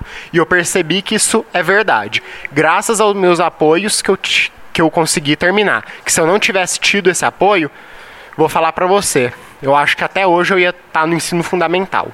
Creio isso. No meu caso foi um pouco diferente porque eu não tive tanto acesso assim. O, o pouco acesso que teoricamente eu tive foi na universidade. Mas no período escolar, ensino fundamental, ensino médio, eu não tive acesso a nada, nenhum tipo de, como é que diria, educação especial? Educação de apoio, é, não tive não tive acesso também a psicólogo. Terapia, eu entrei uma época em terapia em grupo e isso causava uns certos problemas porque a psicóloga reclamava de mim. Ela falava que eu não brincava com as das crianças, por isso não tinha como trabalhar comigo e perguntou para minha mãe se eu queria continuar trabalhando. Aí eu respondi para minha mãe: "Ah, eu odeio, porque a terapia é exatamente no horário que passa o desenho que eu gosto. Eu não quero vir mais para cá". E aí eu não fui mais, basicamente. Então, eu só tive acesso na época da graduação. Então, pegando só essa fase da graduação, né, que eu posso fazer fazer uma espécie de análise, se eu não tivesse recebido atendimento específico, provavelmente eu teria passado por um processo de evasão, ou talvez eu teria chegado a um ponto das minhas notas abaixarem e eu trancar o curso em algum momento ou mudar. Então, o acesso dentro da universidade foi positivo. E eu posso fazer um paralelo com os outros alunos que são dentro do espectro que frequentaram esse grupo, que uma característica muito comum entre eles é a mudança de curso. Quase todos eles cogitaram ou mudaram de curso em algum momento quase nenhum deles permaneceu no mesmo curso. Acho que o único foi eu, inclusive. Mas eu, por um momento, quis ir para engenharia, então também já não, já não conta tanto. E no caso deles, ocorreram muitas reprovações, muitos conflitos de atividades em grupo. Então, mesmo com atendimento específico no Saudavelmente, tem muitas questões que a universidade ainda não conseguiu trabalhar com relação aos estudantes. Inclusive, é uma discussão que eu tenho com a professora Ana Flávia se a questão do trabalho em grupo, que é com relação a pessoas dentro do espectro, ele deve ser, digamos assim, burlado em certo aspecto, evitado porque ele, ele geralmente é um problema, ou se ele tem que ser estimulado, porque em algum momento você precisa ter autonomia, você precisa trabalhar com isso. Por exemplo, eu trabalho já há quase dois anos na mesma empresa e frequentemente eu faço coisas em grupo. Então é, eu não tenho como fugir disso. É claro que muitas das coisas que eu faço são necessariamente solitárias, mas eu faço muita coisa em conjunto com meu chefe, com outras pessoas que são de outras áreas da empresa. Então, de certa forma, eu precisei de estimular isso em mim mesmo para eu conseguir manter dentro do mercado de trabalho. Então, é, a gente tem um pouco dessa discussão, assim, se é, essa ideia da inclusão total, por exemplo, é, a ponto do estudante que está com dificuldade de fazer atividade em grupo ter que sempre ser adaptado a fazer coisas individualmente, ou se tem que fazer esse estímulo, até porque o que diferencia autistas leves é, de tanto de autistas mais graves quanto a neurotípicos, né, que são as pessoas comuns, digamos assim, é a flexibilidade. Nós temos um uma flexibilidade que, obviamente, ela é menor com relação aos neurotípicos, as pessoas comuns, mas ela é muito maior com relação aos autistas mais graves. Então, nós temos uma capacidade de se adaptar a situações que pode ser trabalhado, que pode ser estimulado, que isso se reflete na vida adulta. É, pro Thiago, eu entrei no perfil do Spotify do Introvertendo, Introvertendo, perdão, e encontrei um episódio que o nome é O que a síndrome de Asperger não é. E na descrição você cita cinco mitos a respeito da síndrome que incomodam muitas pessoas que estão no espectro. Eu queria que você falasse sobre esses cinco, esses cinco mitos. Já vou jogar mais perguntas, porque provavelmente. No Spotify tem o perfil do, do podcast dele. Isso. É. Aí tem um episódio também sobre regras sociais. E nisso me veio a dúvida que até comentei com a Ellen sobre interações sociais e relações sociais. E a gente chega no, nos namoros, nessa parte amorosa. Como que é a relação de vocês com isso? É uma pergunta bem invasiva, desculpa, mas é, é, uma, é uma dúvida que a gente provavelmente vai demorar até essa chance de, de conversar sobre isso de novo. É, eu tenho certeza. Também sobre o introvertendo, é como é que tem sido o feedback de pessoas que provavelmente encontraram uma voz nisso, é, sentiram-se representadas e como que as pessoas tem dado para você uma resposta sobre o, o podcast. Sobre o episódio que a síndrome de Asperger não é, se não me engano, é episódio 34, eu elenquei cinco é, casos bastante comuns que as pessoas acabam relacionando ao autismo e que é claro que elas partem de um pressuposto, às vezes, que está listado, classificado nos manuais médicos, mas é uma interpretação completamente fora daquilo que literalmente o texto diz. E um, a, primeira, a primeira, que se não me engano, que eu me lembre, que eu, eu não lembro exatamente, mas eu lembro que uma delas era autismo não é genialidade, porque muitas vezes tem essa ideia do autista gênio. É, a segunda, que autismo não é justificativa para comportamentos inaceitáveis socialmente. Então, por exemplo, já me incomodou bastante ver autistas na internet justificando comportamentos inaceitáveis, comportamentos de grosseria, comportamentos é, de preconceito, para falar, ah, não, eu posso fazer isso porque eu sou autista, sabe? Não, você não pode fazer isso porque você é autista. Inclusive, ocorreu uma vez uma. É, e, e isso me incomoda, às vezes, a relação entre autistas homens com autistas mulheres. Porque tem, já vi autistas homens agir de forma muito agressiva com autistas mulheres por causa disso. Mas enfim, isso aí é uma digressão bastante específica. É, eu lembro que também eu falei. Autistas não são anjos azuis, mas não anjos azuis no sentido de crítica aos pais, mas assim, eu penso que o problema, das vezes, dos pais, quando eles falam em anjos azuis, primeiro eles falam de uma forma carinhosa. Aos filhos que porque às vezes é uma forma carinhosa dos pais se relacionar aos filhos, mas isso pesa com relação aos autistas adultos, porque autistas não são tão inocentes quanto eles parecem ser. Inclusive, autistas podem desenvolver maldade. Se não me engano, teve um autista que foi o responsável por um dos massacres dos Estados Unidos. Não lembro qual, não sei se foi o Columbine ou foi algum outro. Ele era autista e ele fez o massacre. Então, é, muitas das vezes a gente constrói, às vezes, também uma imagem de que autistas são inocentes e isso acaba também atrapalhando eles no sentido de, de desenvolver uma percepção de crítica com relação às coisas que acontecem. Então, eles não vão conseguir reagir a situações de perigo. E reagir a situações de perigo é um tema muito relevante para mim com relação ao autismo que eu não vejo ser discutido. Então, por exemplo, frequentemente em grupos de autismo na internet, tanto no WhatsApp quanto no Facebook, eu vejo relatos de estupro. Quase toda semana eu vejo relato de alguma mulher autista ou de algum homem autista relatando uma situação de estupro que viveu durante a infância, durante a adolescência. E isso é tão frequente que me assusta. Então, é, eu acho que foram esses os. E o último é que autismo não é doença. Doença no sentido, é, por exemplo, ah, a pessoa pegou um HIV, por exemplo, e que o autismo é, é igual ao HIV, que é uma doença adquirida. Não, o autismo é uma configuração neurológica de nascimento. É claro que você tem sim, certas implicações médicas que ocorrem com relação a isso, mas o autismo não tem cura, não tem como você detectar o autismo na sua cabeça e remover ele ali, pelo menos até agora a gente, a gente não sabe. Com relação ao feedback. Vou responder essa pr primeiro. O feedback é muito engraçado porque no início o público do nosso podcast era autista. Praticamente só autista ouvia a gente. Aí eu fui alvo de uma matéria do jornal Opção em outubro acho que foi em outubro de, do ano passado. E aí o podcast teve um boom em grupos de autismo. Aí foram um monte de mães ouvir a gente. Aí a gente começou a receber muitos feedbacks de mães, assim, entendendo seus filhos. Tem um episódio chamado Sensibilidade Sensorial, que é o episódio 22, que é relatado pelo Marcos, que foi bastante importante porque muitas mães começaram a entender certos aspectos dos seus filhos a partir das observações que o Marcos fez. Então, eu acho bastante legal porque quando a gente começou no Introvertendo, a gente já tinha alguns autistas falando na internet, principalmente no YouTube. Mas autistas dialogando é algo que não acontecia, então as pessoas puderam ver um pouco mais sobre essa interação. E muitas pessoas dentro do espectro, às vezes, quando elas escrevem para nós, falam que às vezes elas se sentem dentro da conversa, como se elas estivessem conversando ali com a gente. Eu acho isso é, sensacional, assim, de certo aspecto. Com relação a regras sociais, esse episódio é um dos meus favoritos, inclusive. Ele teve a participação, acho que, de cinco pessoas do podcast. A gente discutiu sobre regras sociais, ou do contexto brasileiro, ou de aspectos gerais, que são uma pedra no sapato com relação aos autistas. Por exemplo, o cumprimento, o bom dia, a, a questão dos horários, os compromissos. Tem, inclusive, uma, uma integrante do podcast, que ela é a mais velha de todos nós, ela é divorciada. Ela é mãe de autista e ela é autista. E ela contou sobre os perrengues que ela passou no dia do casamento dela. Então fala, então se vocês se interessarem depois vocês ouvem o episódio que ela vai contar um pouco sobre essa história. Com relação aos relacionamentos, eu vou dizer ironicamente que o Tinder salvou minha vida, porque a, a maioria das, das interações que eu tive foram graças ao Tinder. É porque pela internet é mais fácil. Você desenvolve um, uma espécie de roteiro mental. Então você sabe como você começa a conversa, como você atrai o gancho de atenção daquela pessoa. Às vezes eu gosto de estudar um pouco a reação das pessoas pela internet. Então eu olho o perfil, eu leio o perfil da pessoa, porque eu não dou like sem ler o perfil. Tem gente que lê só pela foto, né? Aí a pessoa começa uma conversa com alguém que não tem a menor afinidade e a conversa morre ali mesmo no início. Então eu prefiro ler antes.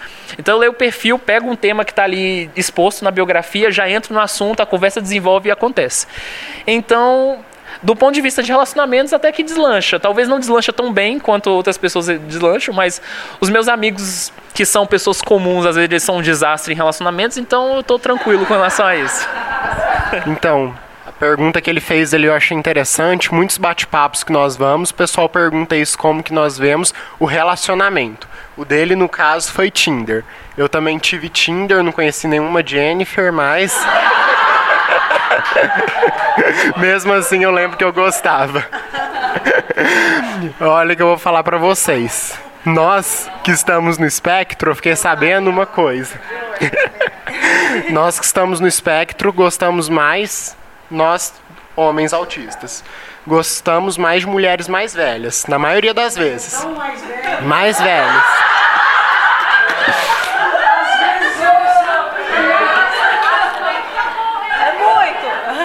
Nem tanta. É. Que muitos outros que eu conheci falaram a mesma coisa que eu. Muitos outros Aspergers e terapeutas falaram: Álvaro, isso é normal para vocês que estão no espectro gostar das mais velhas. Porque a gente sempre convive com pessoas mais velhas, sempre tem assuntos de pessoas mais velhas, e isso faz com que o nosso relacionamento queira ser de uma pessoa de muito mais do que a nossa idade. Tanto que eu lembro que teve épocas, quando eu fui crescendo, minha mãe falava, no dia que você estiver apaixonado, me conta. E depois ela pensava assim, não, não me conta mais não, não me conta mais. Eu sofria muito, passava mal, chorava. Mulheres eram de que idade, mais ou menos? 15 anos a mais que eu. 15 anos a mais que eu. É.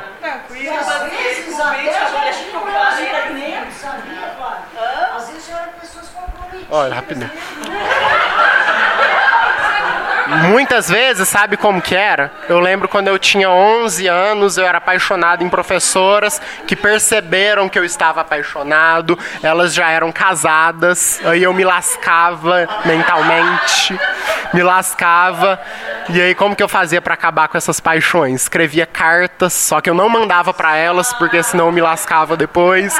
Eu escrevia cartas, mas quando eu estava escrevendo era um sofrimento, chorava muito, tanto que a etimologia da palavra paixão é sofrimento. Fiquei sabendo disso há pouco tempo. Eu achei interessante ter ficado sabendo disso. E eu já fui chamada na escola de um paciente adolescente de 16 anos que chegou na menina e colocou as duas mãos no peito dela.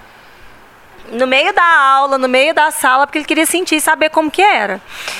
Então, é, esse, essa, essa história, hoje, os meninos, né, a gente percebe características muito sutis, a gente percebe eles com alta funcionalidade, mas nem todos os pacientes estão com esse perfil.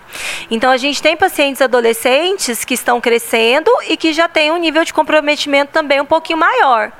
Nesses casos, a gente parte do princípio dos detalhes mínimos mesmo. Olha, como você vai fazer para pegar na mão da menina a primeira vez? Como você vai fazer para ter uma primeira, um primeiro relacionamento sexual? Né? Para que o menino não vai lá e depois acaba e vai embora, larga a menina lá sozinha, né? Você precisa trabalhar para que ele tenha, é, para que ele compreenda a necessidade do outro, né? Para que ele compreenda é, o que o outro também precisa nesse momento e para que isso também possa criar laços. Igual eu tenho um, paciente também adolescente que namora mesmo e que eles tiveram primeira, a primeira relação sexual e a gente fez uma, uma folhinha mesmo. Passo um, fazer isso. Passo dois, fazer isso. Passo três, fazer isso.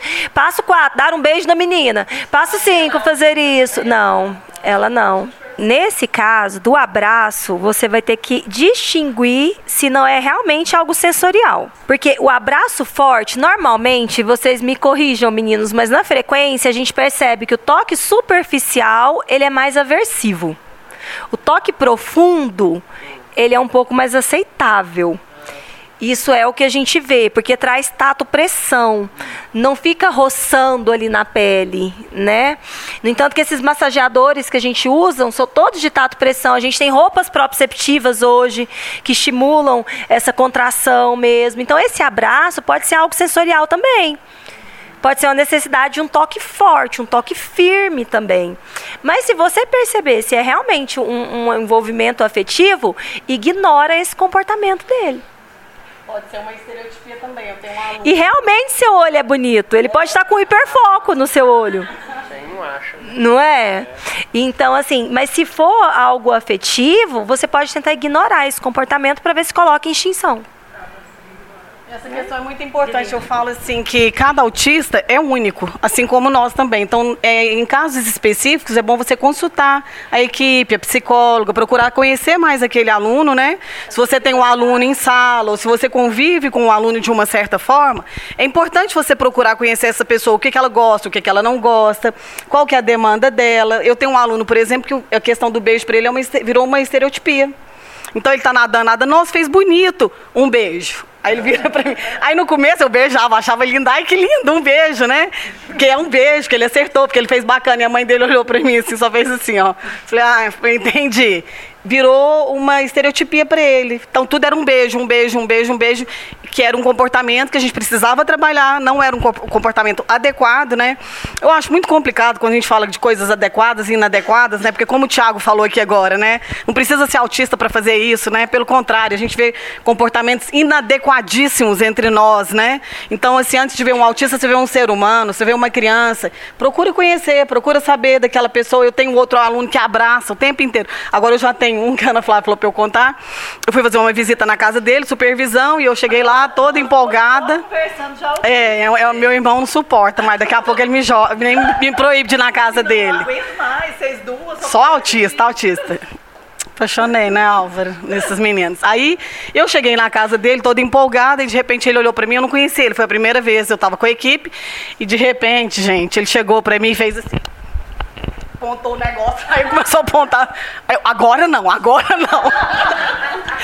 a mãe dele, o pai dele, tava todo mundo. O pai não, a mãe, todos os terapeutas na sala, e eu agora não. A, a psicóloga olhou pra mim assim, depois pode, né? Aí eu falei, Renato, depois a gente conversa sobre isso. Não, não é questão de ignorar quando é afetivo. É questão de é um comportamento que, por exemplo, você não sai abraçando todo mundo toda hora em qualquer lugar. Então eu chego aqui e começo a abraçar, abraçar, abraçar. Não é um, é, como os meninos falaram aqui, não é um, um comportamento adequado.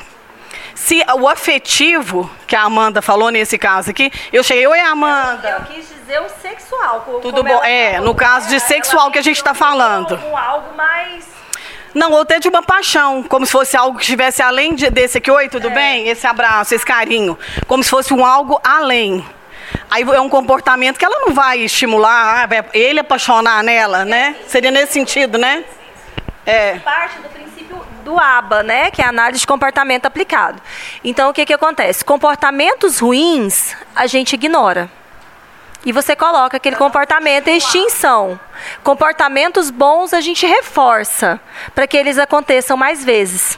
Né? É, essa criança, no momento que ela tem esse comportamento, ela está buscando por atenção. Se ela não ganha essa atenção, automaticamente esse comportamento dela vai se, ser reduzido, né? vai ser extinto. Só para complementar, teve uma mãe hoje de manhã que ela falou sobre isso, que quando ela eh, não dava muita atenção para o filho, ele ia na porta da geladeira e ele batia, ele batia, batia. Aí ela falou com a psicóloga, o que, que eu faço? Eu não sei. Ela falou, não, você não dá atenção para você extinguir esse comportamento. Aí ela disse que estava fazendo uma maquiagem e o menino começou a bater na porta da geladeira. Ela, ai meu Deus, que a geladeira aguente. Disse que ele bateu tanto nessa porta, bateu tanto, bateu tanto, e ela não deu atenção. Ela fingiu que não estava acontecendo nada. Disse que nunca mais ele bateu na porta da geladeira. Aí isso é, é, é um estudo de comportamento, né? O ABA estuda, né? Como extinguir o comportamento ou como reforçar o comportamento, né? Rapidinho, pra vocês pegarem isso, porque é a base que a gente tem da intervenção hoje com o autismo, né?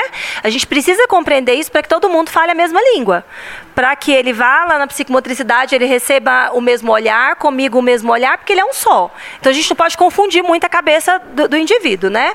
Por exemplo, se eu viro pro Álvaro aqui e falo, Álvaro, por favor, vai lá de fora e busca uma água para mim, o Álvaro levanta, vai lá e busca minha água. Daqui a pouco eu sinto sede de novo, eu peço de novo pro Álvaro, Álvaro, por favor, busca água para mim. Ele levanta e busca minha água. Se na terceira vez, qual a probabilidade que tem de na terceira vez eu mesma levantar e buscar minha água? Responde, gente, conversa comigo. Por quê? Porque ele está fazendo por mim. Da próxima vez eu pergunto para ele, Álvaro, por favor, levanta e busca minha água. Ele fala assim: Ah, não, Amanda, agora deu. Chega, você está na mesma distância que eu, já cansei, levanta e busca sua água. O meu comportamento inicial não vai ser levantar e ir lá e buscar minha água tranquila, não. Eu vou começar a pegar um pouquinho mais pesado. Ah, Álvaro, que é isso? Você já foi duas vezes. O que, que tem você ir de novo? E se ele insiste, não vou, não vou, eu posso começar a gritar, eu posso começar a espernear, eu posso rolar aqui no chão, mas eu vou morrer de sede? Não. Vai chegar uma hora, eu vou levantar e vou buscar minha água. Então é mais ou menos esse olhar, tá bom? É assim que a gente coloca comportamentos em extinção. Só fazer algumas observações aqui.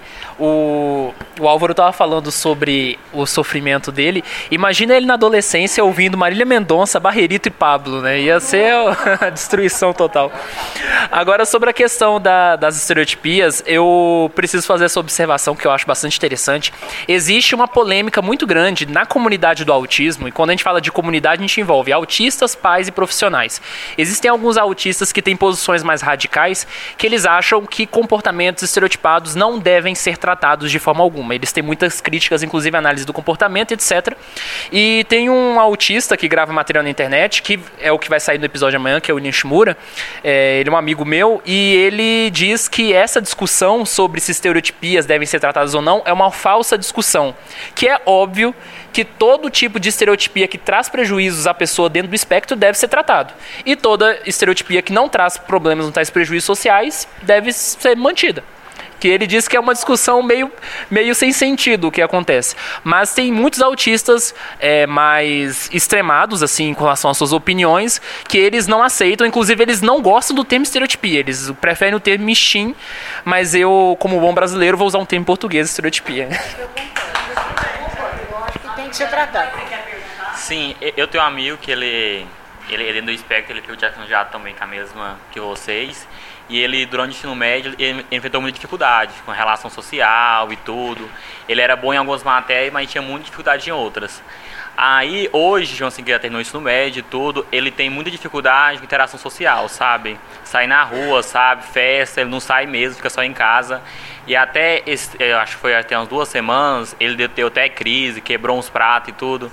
Aí eu vejo, assim, muitas vezes ele conversa comigo, eu não sei como ajudar. Ele passa por terapia, tudo. E até ele, ele sim, conversando comigo, ele tem uma dificuldade que ele é muito dependente da mãe dele, sabe? Toda coisa que tem que fazer é muito dependente. Aí, sim, eu como amigo, sim, como eu posso ajudar ele? Como posso, sei lá, falar alguma coisa, pode fazer? Olha, no meu caso, com relação aos meus amigos mais próximos, eu tenho uma relação engraçada com eles porque eu conheci eles na época que eu estava no processo de suspeita do diagnóstico.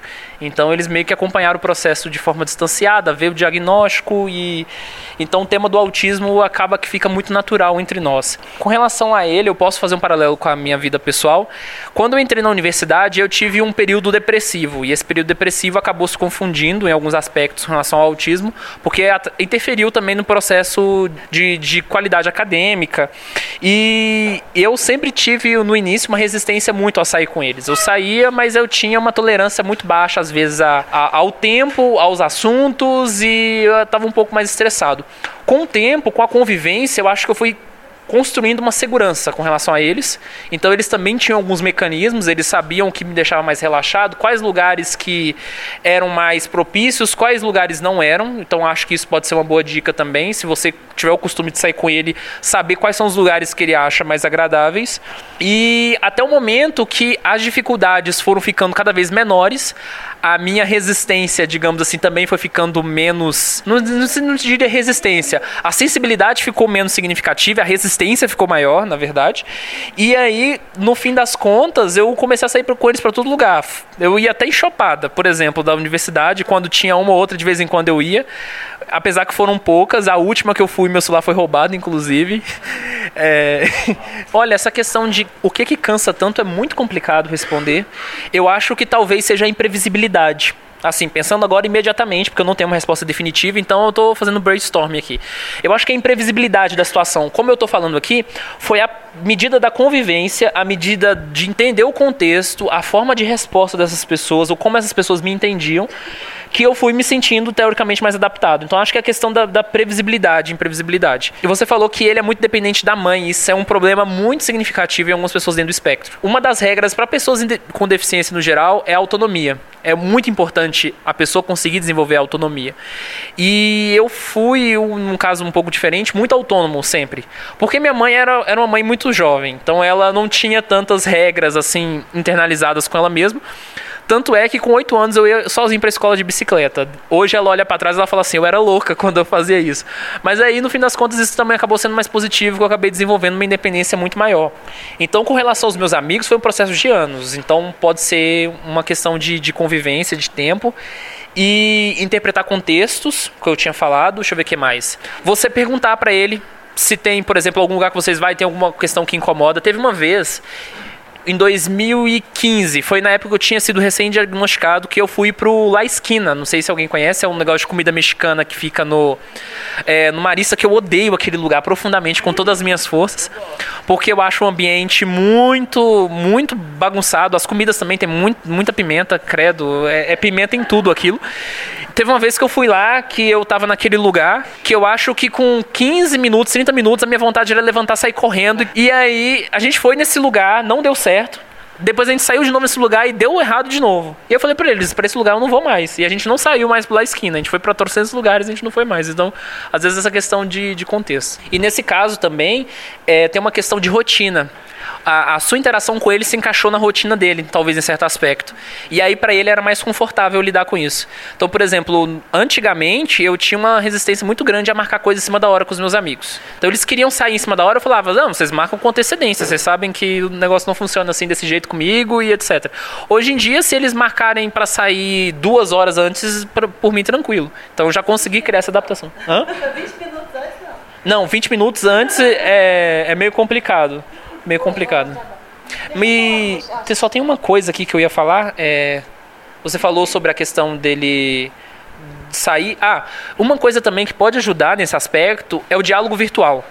Porque muitos autistas, eles têm essa, essa dificuldade, às vezes, em construir um diálogo presencial, mas a internet acaba funcionando muito com um complemento, porque a questão do corpo, as pessoas não estão frente a frente, então essa pessoa vai ter um pouco mais de disponibilidade, talvez, para falar e por escrito do que presencialmente, e isso pode ajudar bastante. Então, uma das formas também que eu fiz para fidelizar essa amizade que eu tinha com meus amigos era que eu conversava todo dia com eles pela internet. Então, a gente, conversa, a gente conversa com muita frequência no WhatsApp, eu acho que é uma forma fundamental, inclusive, de você. Porque a rotina hoje em dia, para quem, inclusive para quem é universitário, sabe, tem muitos compromissos, não é todo dia que você está disponível para ver pessoas. Então a internet te ajuda, às vezes, a você se manter um pouco mais perto da rotina da outra pessoa, sem você precisar ver ela todos os dias. Eu só quero falar alguma coisa com você. Você tem liberdade com a mãe dele? Não, com a mãe dele não. Não. Então você pode até falar para ele se ele consegue, porque é, lá em casa a gente age mais ou menos assim. Eu ensino o Álvaro, como eu ensinei a vida toda. O Álvaro sempre, é, eles são muito diferentes, você percebe entre ele e o Tiago. Eu não sei se o Álvaro tinha um grau diferenciado, a mesma síndrome, mas um grau diferenciado, eu não sei, mas as atitudes são totalmente diferentes. E o Álvaro a gente ensinava. Então faz uma primeira vez, segunda com ele, terceira, depois você vai fazer sozinho. Então fala isso com ele, se ele consegue falar para a mãe dele assim, me ensina, mas me deixe fazer também. Deixe que eu vá. É, o Álvaro aprendeu, uma coisa que eu comentei hoje de manhã, o Álvaro aprendeu a voltar de ônibus da escola. Porque sempre eu levava, buscava, levava, buscava. Tal. Eu falei, gente, ele vai precisar aprender, um dia ele vai poder precisar, eu não vou poder buscar. Aí o irmão, eu tenho outro filho mais velho, fez com ele o trajeto de ônibus, uma vez, duas, três. Aí depois ele começou a vir de ônibus, eu vinha de carro atrás. Até que num momento ele vinha sozinho. Então aí um dia alguém perguntou, você vem sozinho da escola? Vem, mas espera aí. Eu, ele, ele foi treinado para isso. E desde menor, quando ele ia numa escola mais próxima de casa, a gente levava, depois a gente ia atrás, assim, ficava escondido numa esquina, ficava vendo o comportamento dele tal, até confiar de deixar ele sozinho, sabe? Então, converse com ele, para ele ter esse diálogo com a mãe dele, porque ele precisa dessa autonomia. Então, me ensine a ter a autonomia, me ajude a ser independente, porque de repente, se você não fizer isso, eles vão ficando dependentes da gente, o que não é bom para eles, né? Hoje, hoje eu entendo quando o Álvaro ele tem uma dificuldade um pouco maior também em sair, ele vai te contar, mas eu estimulo que ele faça. A gente trabalha para que o indivíduo consiga realizar as atividades básicas do dia a dia com começo, meio e fim. E por vezes, às vezes, infelizmente, ele não consiga ter tanto essa iniciativa de falar, olha, me ensina a fazer, me deixa fazer. Então, o que, que a gente faz? Quando a gente tem esse suporte, né? Quando a gente tem, principalmente com crianças menores, para ensinar os, pra, os pais a, a estimular isso na criança, a gente começa a preparar o ambiente ao redor dele. Muitas vezes até sem, sem falar aquilo. Por exemplo, na hora, na hora de vestir a roupa, né? Coloca só um bracinho, espera para que ele tente colocar o outro. Né? Na hora de sair de casa, é, não, não carregue até o carro, espera a iniciativa dele de abrir a porta do carro sozinho. Né? Então, esperar por ele. Na hora de, de o vestuário, novamente, oferece três, quatro opções de roupa para que ele possa escolher sozinho. Isso são orientações que a gente passa para pais de crianças de dois anos. Então, olha, deixa comer com a mão, deixa cheirar a comida, deixa ter essa experiência sensorial. Esses recursos que a gente passou para vocês não são só brinquedos, são recursos que realmente trabalham esses sentidos de forma neurológica. Essa terapia, ela refaz essa conexão desses sentidos do sistema nervoso central, para que ele possa conviver com aquele estímulo de novo. Então, é preparar. A nossa sociedade, infelizmente, está muito carente de tudo isso ainda. Né? Ainda né, não compreende essa necessidade, principalmente necessidades tão sutis Infelizmente, a gente ainda vê o processo de inclusão se limitando a rampas, é, a barras, a banheiros adaptados, e a gente esquece que é o nosso olhar para a diferença que tem que mudar. E não só o nosso olhar, a nossa postura, né? E oferecer condições para o outro. Um exemplo que eu tenho para dar disso para vocês que estão aí na sala de aula, que estão na educação.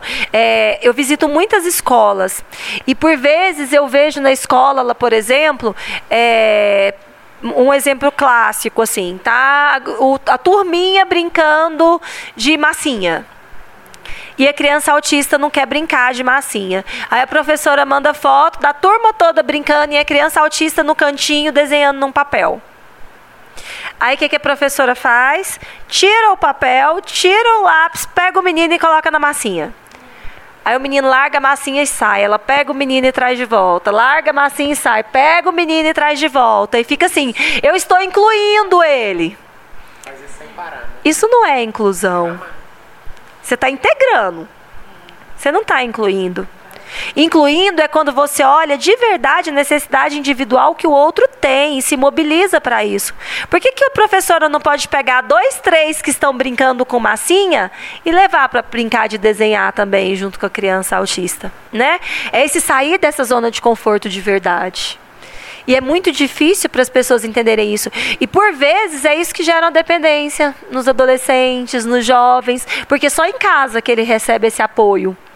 Então ele se sente incapaz de fazer isso sozinho, em outros ambientes, com um amigo, na faculdade.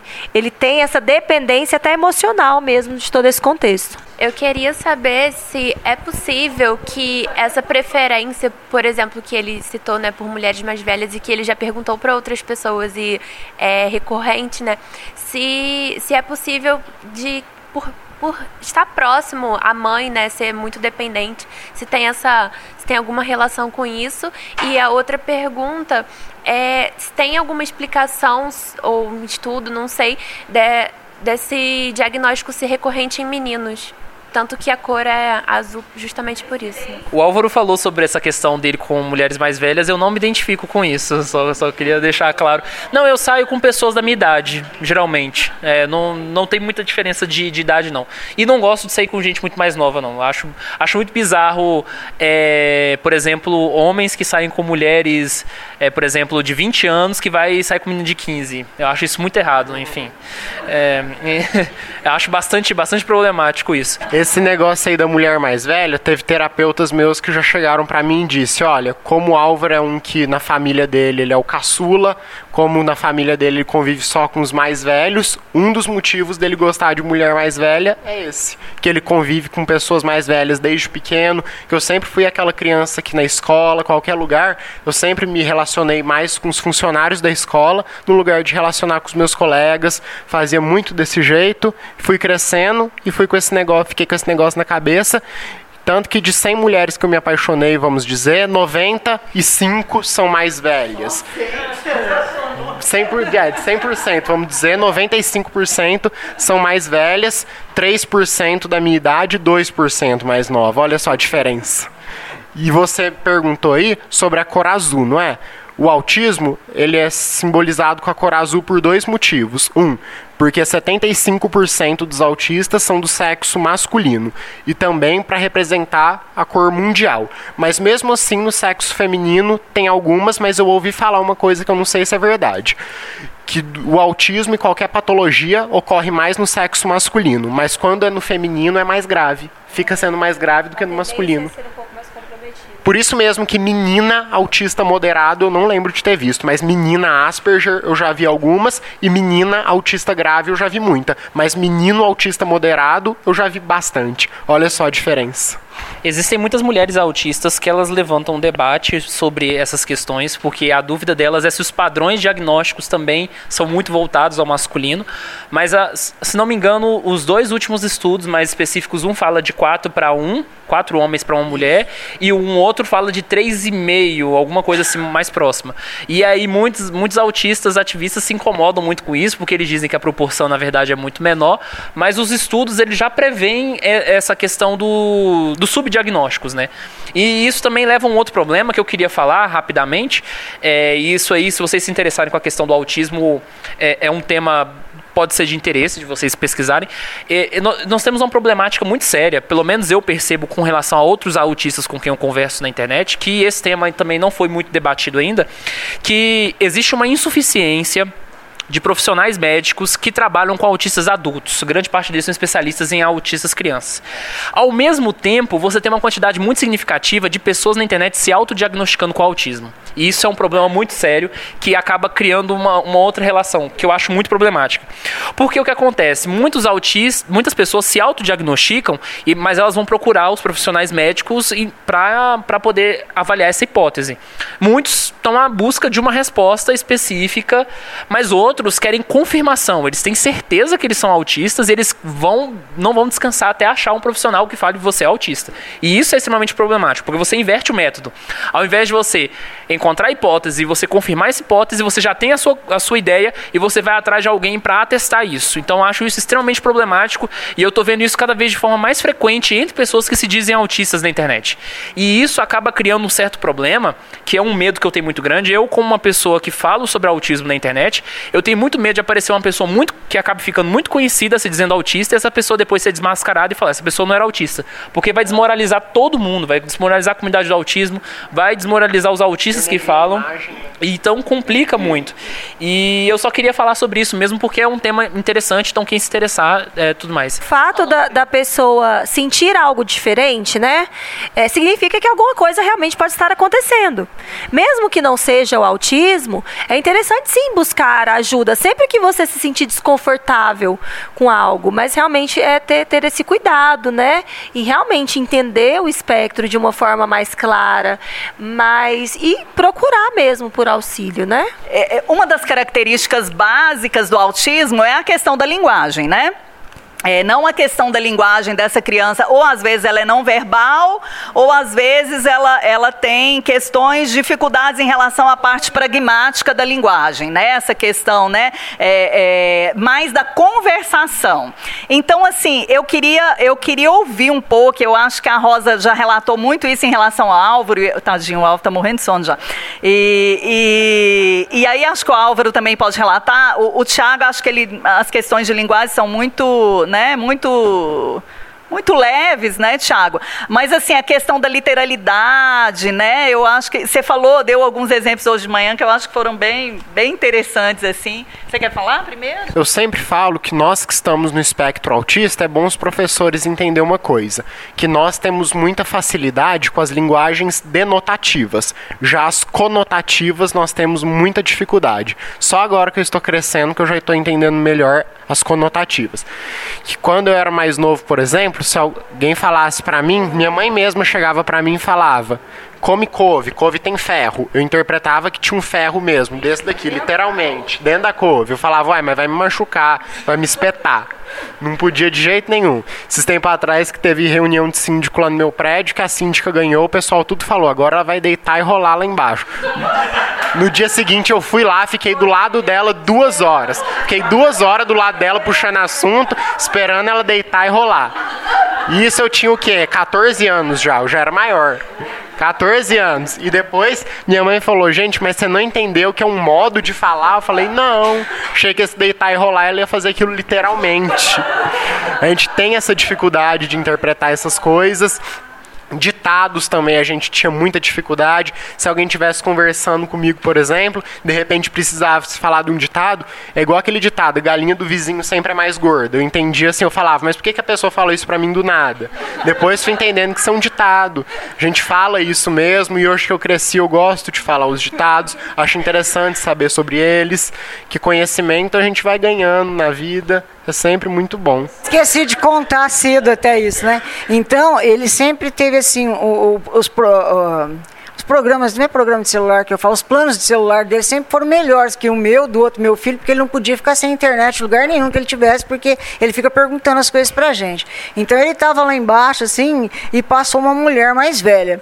Aí disse que tinha dois caras do lado dele, e ele falou, não, mas que bonita, sei lá o que. Os caras do lado falaram assim, que isso, ó, é, cavalo velho gosta de capim novo, né? Aí ele já escreveu direto para mim, o fulano falou assim, cavalo velho gosta de capim novo. O que, que é isso, mãe?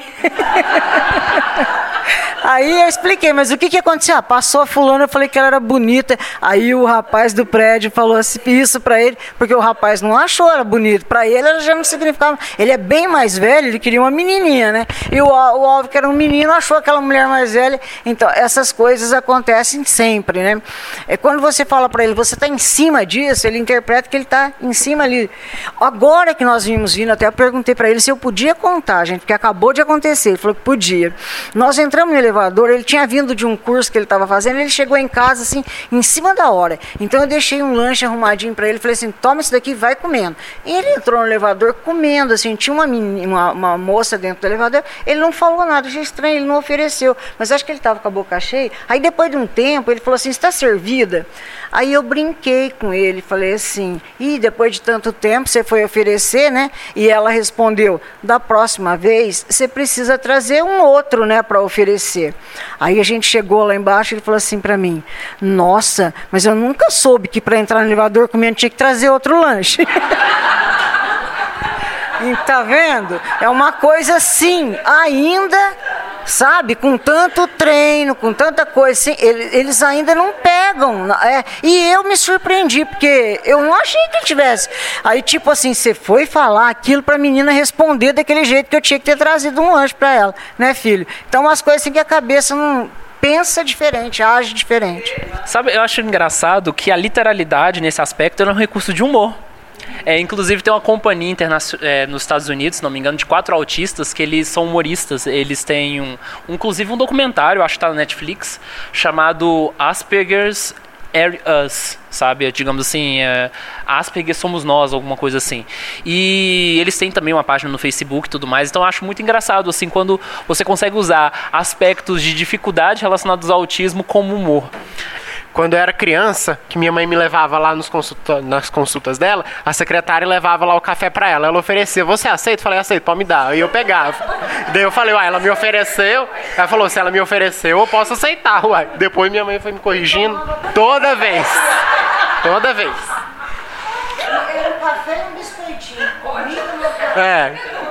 É, você tá oferecendo, impressionante. Daí eu sempre fazia desse jeito, aceitava tudo que os outros me davam. E daí minha mãe, quando eu fui crescendo, ela falou: Olha, para de aceitar, a pessoa tá te oferecendo por educação. Se você quiser, me pede que depois eu compro pra você. Daí eu fui custando entender isso.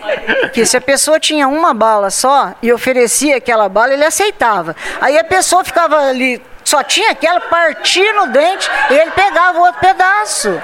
Até que. Então, um dia ele falou pra mim assim: Mas a pessoa não ofereceu pra mim? Ofereceu. Se ela ofereceu, eu tenho que aceitar. Ele achava que oferecer era obrigatório aceitar também. Não, é, minha pergunta, são duas perguntas, na verdade, para os dois, né, que, assim, se, é, se nas relações, assim, de trabalho, no mercado de trabalho, é, ser autista influenciou, assim, essa questão de, de trabalho mesmo, de alguma forma.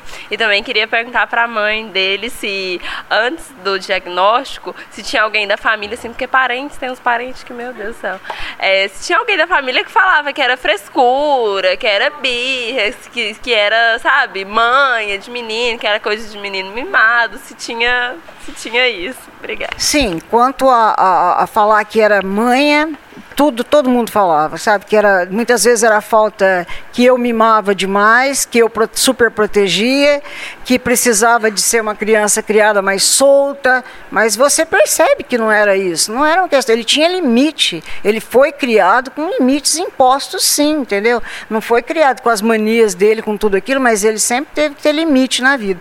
Então eu sabia que não era, porque ele chorava por tudo que você puder imaginar, ele chorava. Mas ele chorava constantemente. Depois eu fui entendendo que era essa sensibilidade que a gente estava comentando há pouco. Tudo para ele era muito difícil. A hora que nós falamos da, da sensibilidade, roupa, ele tinha uma dificuldade de botar qualquer tipo de roupa. no- e se botava uma roupa nele, ele gritava até não poder mais. Aí quando você tirava aquilo, teve uma época que eu tinha que lavar uma camiseta e ele usava no dia seguinte, sabe? Ele não tinha outra que ele aceitasse. Então tudo isso a gente passou realmente. E a fase da manha, é, é, isso daí a gente passou. Depois eles foram entendendo o que acontecia, mas houve isso, sim, com muita intensidade. Com relação ao mercado de trabalho, é, eu acho que, fazendo uma coisa além da sua pergunta, o que mais me ajudou com relação a, a questões do mercado de trabalho foi justamente uma característica autística, que é o hiperfoco. O hiperfoco é o seu interesse restrito em um tema, e esse interesse muitas vezes te faz especializar em um tema de uma forma que a maioria das pessoas não criam esse interesse. Porque as pessoas às vezes criam interesses superficiais em um tema, elas aproveitam um pouquinho, enjoam e largam. O autista não. Às vezes a pessoa dentro do espectro desenvolve aquele interesse e ela vai desbravar aquele tema até ele ser esgotado. Então, nesse aspecto, eu já consegui ter muitas coisas boas com relação ao mercado de trabalho por causa das minhas habilidades em certas áreas que eram exatamente o que eu desenvolvia como trabalho. Por outro lado, uma coisa que eu tenho percebido, isso é uma hipótese, isso que não tem nenhum tipo de comprovação em algum estudo, pelo menos até onde eu pude pesquisar, é que o fato de eu falar que eu sou autista, isso traz efeitos negativos com relação a ofertas de trabalho. Então, por exemplo, é, tem menos de um mês que eu coloquei no meu LinkedIn algum compartilhamento de um vídeo que eu de uma mini palestra que eu dei no TEDx Goiânia em dezembro, que é um vídeo que eu falo que eu tenho síndrome de Asperger. E aí, depois disso, de certa forma, eu tive que falar no meu espaço de trabalho que eu tinha o diagnóstico. E isso deu um certo, não diria um mal-estar, mas isso confundiu a cabeça de todo mundo, porque não passava primeiro na cabeça de ninguém. Segundo, porque as pessoas criam, às vezes, uma, uma ideia muito complicada. Então as pessoas vão ver que qualquer sinal estranho, a pessoa já fica com medo. Ah, será que isso está sendo desconfortável? Será que está sendo isso ou aquilo?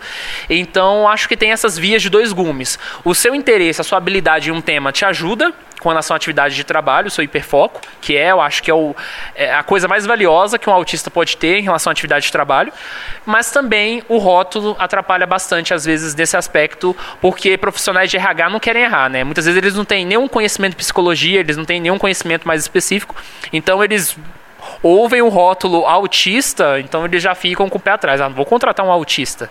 E às vezes, às vezes nem vaga PCD autista entra. Eu já vi casos de autistas que foram negados em vaga PCD. A gente tem alguns pacientes que se dão muito bem em concurso público né? Porque tem o hiperfoco para estudo, então seria uma forma de entrar mesmo nesse mercado de trabalho. Então eu conheço alguns, alguns pacientes, alguns profissionais que se direcionam muito para o concurso público. E uma grande tendência também no, na área profissional é procurar né, ao contrário do que você falou do RH, procurar profissões que tenham menos contato social. Então você vê muitos indivíduos com autismo lidando, por exemplo, com computação, né, com essas funções de engenharia, onde ele precisa, ele não necessariamente precisa ser exposto a essas relações sociais com muita frequência. Então, fazendo aqui uma observação perante ao serviço. Me sinto que eu dou super bem lá, tanto que eu sou contratado como um PCD que eu trabalho lá na Associação Espaço Vida, que fica perto da panificadora Maná, lá no setor Nova Suíça, que faz parceria com a drogaria Santa Marta. Que segunda e terça eu fico na Santa Marta o dia todo, lá no centro de distribuição, na área da perfumaria. Quarta e quinta eu fico lá no Espaço Vida. Aí eu faço o que for preciso lá no espaço, mas minha área mesmo é chamada de heróis construtores, que eu fico fazendo brinquedo para as crianças que são assistidas nessa associação e fico consertando os brinquedos delas, que lá ficam os assistidos de acordo com a sua capacidade cognitiva. Eles ficam lá não é uma escola, porque a escola é separada em séries, sabe? Primeiro ano, segundo, terceiro. Lá não. Lá é a sala 1, sala 2, cada sala o assistido pode ficar de acordo com esteja a sua capacidade cognitiva. E lá eu fiquei sabendo uma coisa que eu achei interessante, que nós somos contratados pela Santa Marta. Qualquer emprego, qualquer mercado de trabalho, se tiver tantos profissionais, é obrigatório ter PCDs também. Tanto que qualquer lugar desses que eu vou por aí, seja lá qualquer franquia dessas de grande porte, eu vejo muitas pessoas lá já vi autistas, já vi síndrome de Down, deficiência intelectual. Eu vendo essas coisas me ajudou tanto, fiquei tão contente de saber que eles estão sendo inclusos na sociedade, sociedades estão aceitando. Isso é uma maravilha, gente. É muito gratificante saber disso. A Amanda falou sobre a questão de você procurar atividades mais individuais, e isso até em, em profissões que aparentemente são mais coletivas, como por exemplo o jornalismo que eu fiz. É, o jornalismo tem algumas ações que elas são muito individuais. Você não vai conseguir com facilidade escrever um texto junto com outra pessoa. O meu negócio é mais texto. Então, do, do ponto de vista prático, eu consegui executar atividades mais individuais dentro do, de uma área que demanda muita interação.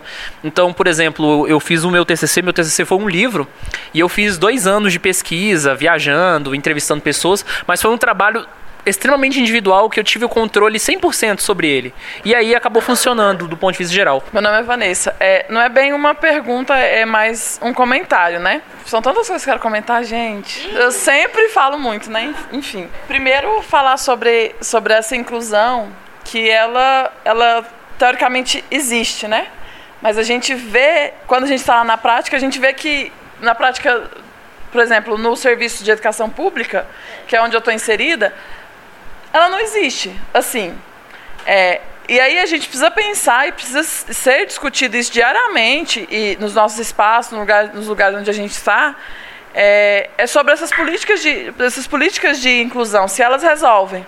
Porque como foi dito no início, é, pela Amanda, a inclusão a gente, a gente para a inclusão quando a gente fala de acessibilidade. E aí vai além disso, né? Vai muito além disso. E a gente percebeu hoje que, por exemplo, nós não saímos da universidade é, com preparo para incluir os alunos.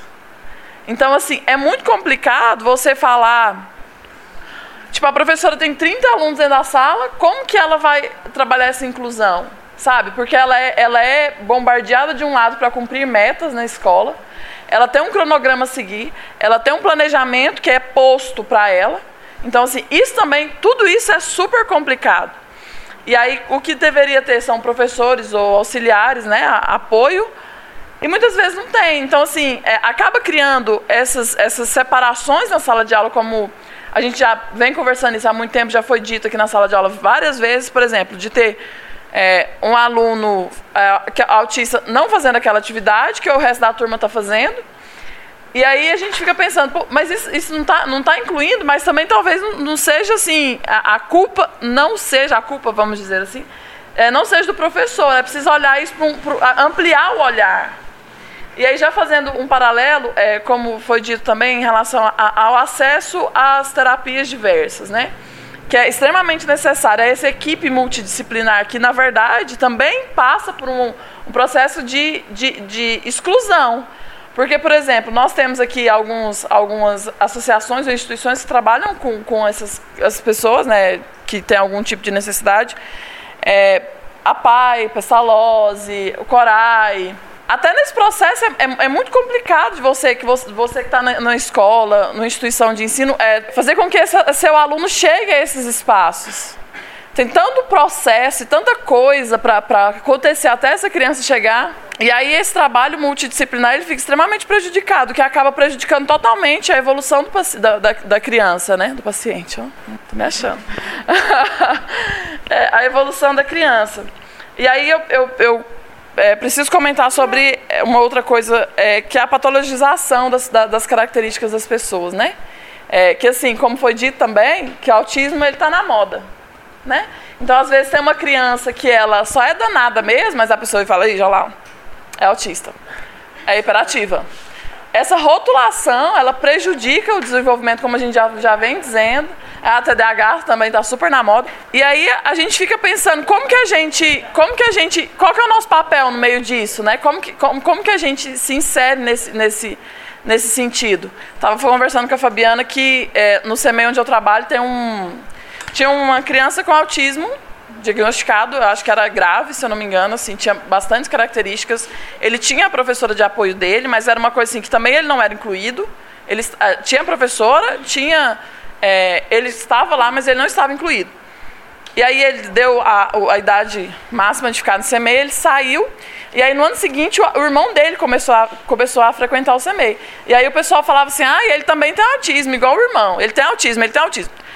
Aí um dia numa reunião eu falei assim, gente, é, vamos parar para pensar um pouco, será que ele realmente tem autismo ou ele está reproduzindo o, as características do irmão, porque era o irmão mais velho, era a, a, idade, apesar de ser mais velho, a idade era super próxima.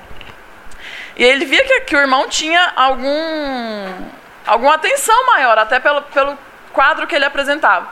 Então, assim, é preciso que a gente tome bastante cuidado nesse, nesse processo. É preciso que a gente tenha um olhar diferenciado. Ontem, né, na aula que a gente estava fazendo, é, o meu estágio é, vai ser na pestalose esse semestre. E a gente estava falando com a professora ontem sobre educar o olhar quando se olha para uma criança que necessita de um apoio a mais. É, é, não ver aquela criança como um coitadinho, sabe? Porque a pessoa que ela tem autismo ou qualquer tipo de deficiência, ela não é um coitado porque ela tem aquilo, aquela característica. Porque o autista ele não é só autista, ele é um monte de coisas com características de autismo e a gente precisa valorizar isso. Eu fui numa instituição pública aqui, né, que é uma instituição é, que é da prefeitura e, e lá tem o AEE, né, o atendimento educacional especializado é, para crianças com deficiência física, com autismo e eu, e eu perguntei para a diretora assim, e, e como é que é essa relação com os professores do CEMEI, vocês, né, vão lá, vocês ajudam, vocês dão suporte? Nenhum. Aí eu disse, Poxa, porque isso faz parte, né, nas políticas públicas, né, se coloca que uma das funções do AE é dar esse suporte para o professor. Eu disse, mas vocês não fazem isso, mas por que, que vocês não fazem isso? Aí ela disse, não, a gente chega na escola e o professor quer uma receita pronta. Ele pergunta pra gente, ó, oh, o aluno tá fazendo isso, isso e aí, o que, que eu faço com ele, né? Então, e a gente não tem receita pronta para dar para os professores. Então a gente parou com essa formação para os professores e agora a gente ensina a família e a família ensina para a escola. E aí eu fiquei pensando assim, poxa, aí o professor fica perdido mesmo, né? Porque se o professor fala assim, olha, me ajuda, me dá uma receita, né? Obviamente não existe uma receita. Mas para quem está na, na educação especial, existem alguns suportes que a gente pode dar, que a gente pode dar alguns caminhos, né? Dizer, olha, né, tenta por aqui, né? Então, ah, não, tá, não se comunica verbalmente, usa uma comunicação alternativa, né? Ou de repente, né, muda os estímulos. Mas não, eles não fazem trabalho nenhum com a. Então, assim, é o que a gente está vendo de uma inclusão excludente, né? Já tem vários teóricos discutindo isso. Eu não sou contra a inclusão, mas eu acho que se ele estiver melhor na escola especial, é, para ele é melhor, sabe? Eu, eu, eu, fico assim pensando muito nessa na escola da Carla, né, na Associação Espaço Vida, que é uma associação assim, não é uma escola, né, tradicional, é, é, é multisseriada, ela trabalha muito com atividades, né, prazerosas, né? Mas assim, ela própria diz que depois às vezes esse menino já sai preparado para suportar estar na sala de aula regular, né? Então assim, eu ouvi um, nesse livro é, do Maleval, que é a voz do Quem não leu, leia depois, porque é muito bom. Nessa discussão do livro, ele diz assim: gente, nós precisamos também parar de culpabilizar o professor, porque você coloca um autista numa sala de aula lotada e você quer que o professor dê conta daquele menino sem ter formação. Então, assim, eu também não acredito nessa, nessa inclusão, né? Eu acho que essa discussão aí é mais que necessária, né? É o seguinte, é, você falou sobre a questão de qual é o papel né, nessa questão da, da própria. Eu não usaria essa palavra, mas é a única palavra que está aqui na mente. Aí vocês pensam em um sinônimo: a vulgarização das características do autismo, enfim, disseminação. O meu, qual, qual, qual é o meu lugar? Eu sou autista, eu sou jornalista, então eu vou usar as minhas ferramentas para isso. E como uma pessoa que fala publicamente de autismo, então a, o meu compromisso, a minha responsabilidade é de primeiro promover uma informação fiável. Pelo menos fazer o dever de casa, que eu acho que às vezes muitos autistas não fazem, e por isso que eu tenho até conversado com muita gente falando assim, bora, bora ter essa, essa ideia de uma comunidade responsável com relação a tudo que faz. Então, promover informação fiável e desconstruir os estereótipos, não só com relação às experiências, mas também ao conteúdo que propaga. Então, é, essa é a minha função. A função dos profissionais médicos é uma, a, a responsabilidade dos, dos profissionais profissionais da educação são outras. Então, se cada um fazer o seu, seu dever de casa, a, a coisa começa a andar um pouco mais. Oi, gente. Meu nome é Márcia. Eu estava até hoje como professora numa escola é, particular e na minha turma eu, eu, te, eu tinha, tenho, não, não, ainda não consegui abstrair isso direito, uma criança é, autista, né? Eu queria falar um pouquinho sobre o brincar da criança autista, já que a minha turma é de educação infantil, eles têm infantil 1, eles têm três anos, né? Em média, dois anos e pouco para três anos. E o meu aluno, ele que é autista, ele gosta muito de brincar só somente com um brinquedo, um carrinho que tem lá que ele quer brincar só com ele o tempo todo. O tempo todo ele quer aquele carrinho e não adianta você levar ele para fazer qualquer outra coisa que ele não ele não vai querer ir. E a, a dona lá, a coordenadora, dona da escola, outro dia foi na, na minha sala e, e pegou o carrinho e levou levou o carrinho e o meu aluno ficou chorando, chorando, chorando, chorou que dormiu. E eu fiquei desesperada com ele, porque, em primeiro lugar, é uma falha que tem, que eu acredito que tem no curso de pedagogia, que eu, por exemplo, eu me deparei com essa sala de aula totalmente despreparada. Eu me sentia assim. Né? Por isso que eu agora estou pegando o estágio lá na Pestalozzi, Núcleo Livre de Inclusão com a professora Ana Flávia, TCC de Inclusão, porque eu senti essa necessidade de, desse saber, né? De saber um pouco mais sobre isso. Outra coisa que eu queria falar, que eu só aguentei ficar lá por conta dessas coisas por três meses. Nesses três meses que eu fiquei lá, o meu aluno só lanchava todinho todos os dias. Ele não comia outra coisa. Ia outra, ia peta, ia pão de queijo e algumas outras, mas ele só comia o todinho, só tomava líquido. E isso me, me causou muita preocupação. É, outra coisa é em relação que lá tinha aula de, de balé e para as meninas e dança divertida para os meninos, que era uma coisa que me causava muito sofrimento, porque durante o meu aluno ele não ia para aula divertida e nem ia para aula do, de balé porque só levavam os outros alunos. E ele ficava. Quando ia as meninas, ele não ia. E quando ia os meninos para aula divertida, ele também não ia. E, ele ficava chorando, chorando, e eu sem compreender aquilo. Aí, conversando com a professora Ana Flávia, aí eu comecei a compreender isso. E, e essas coisas, todos os dias, me tiravam o sono. Me tira ainda o sono, sabe? E eu queria que vocês falassem um pouquinho sobre isso, por favor. Achei muito boa a pergunta dela em relação ao brincar. Eu ia comentar isso com vocês, que nós do espectro nós temos muita dificuldade, não só dificuldade, na verdade, nós brincamos com os brinquedos da forma inapropriada. Eu, por exemplo, quando ia brincar de carrinho, eu pegava o carrinho, virava ele, virava, inclinava, não brincava do jeito correto, vocês entendem? Da forma igual uma criança neurotípica brinca. A gente costuma brincar também com brinquedos falsos, vamos dizer. Eu me divertia com uma folha de uma árvore, adorava. Um galho de uma árvore. O carrinho em si, não. Ou se não, eu pegava qualquer carro, vamos dizer, desses maiorzinhos, sabe? Que criança gosta de, de andar. Pegava o carro, virava ele para ficar girando a roda com a minha mão. Ficava girando assim o tempo todo. Bola, como que eu brincava? Eu pegava a bola, jogava num canto para lá pegar, jogava no outro para lá pegar. De forma inadequada. Vê se uma criança neurotípica brinca assim. Não brinca. E isso daí que você perguntou logo depois, questão da alimentação, não é? Que esse seu aluno aí é de preocupar mesmo quando a gente ouve isso. Uma pessoa que só come uma coisa só, igual esse seu que só bebia todinho. Isso é preocupante, né? A gente fica de coração partido. Eu tive muitas restrições alimentares na infância, mas eram muitas mesmo, a ponto de internar que eu tinha anemia porque eu só comia o quê?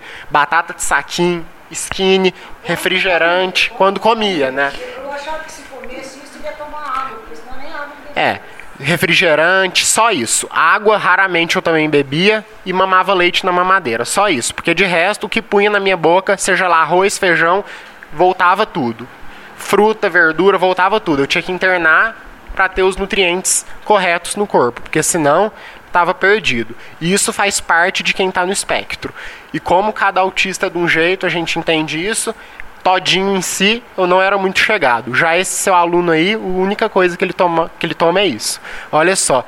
E a outra observação que você fez foi qual mesmo, perdão? Foi da dança. Ah, da dança pode ter certeza que o maior motivo dele não se interagir nessas horas aí é devido à quantidade de gente.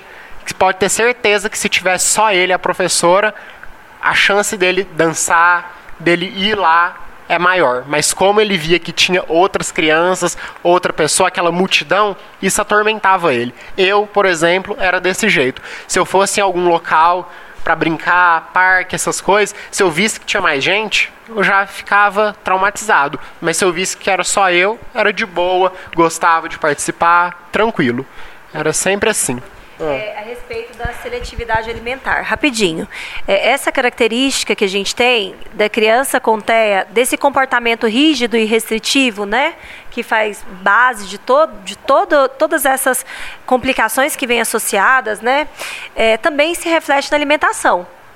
Então a gente tem uma seletividade alimentar também que pode estar relacionado à questão visual do alimento, a questão da textura, a temperatura, o cheiro, né, ao contexto com que aquele alimento tem sido apresentado, se é na mesa, com a família toda sentada, se é no momento que ele está sozinho. Então eu trouxe a Sofia aqui para isso, para mostrar para vocês, o intuito de trazer ela aqui hoje é que o que, que a gente faz na terapia? Hoje, mãe, a gente tem umas intervenções mais adequadas para essas crianças nessa idade e que tem ajudado muito. Tanto trabalhar essa questão lúdica, essa questão do simbólico, né, das figuras de linguagem, da criatividade dessa criança, que vem também com esse brincar funcional, porque é, a gente não pode simplesmente, às vezes, a gente acaba ignorando. Ah, o que, que tem ele brincar com, de bola de outro jeito, né? Se ele estiver no contexto que ele está na casa dele, sozinho, sem ninguém para interagir, tudo bem. Mas se, se ele está na escola com todos os outros colegas, ele acaba se isolando para brincar daquela forma. Né? Então a gente tem que oferecer também o funcional, a gente tem que ensinar como utilizar também de outros modos. Cada momento é uma questão de bom senso. Então, o que, que a gente tem hoje? É, por exemplo, eu utilizo muito esses recursos de brinquedo mesmo. Jacaré que come, boneca que come.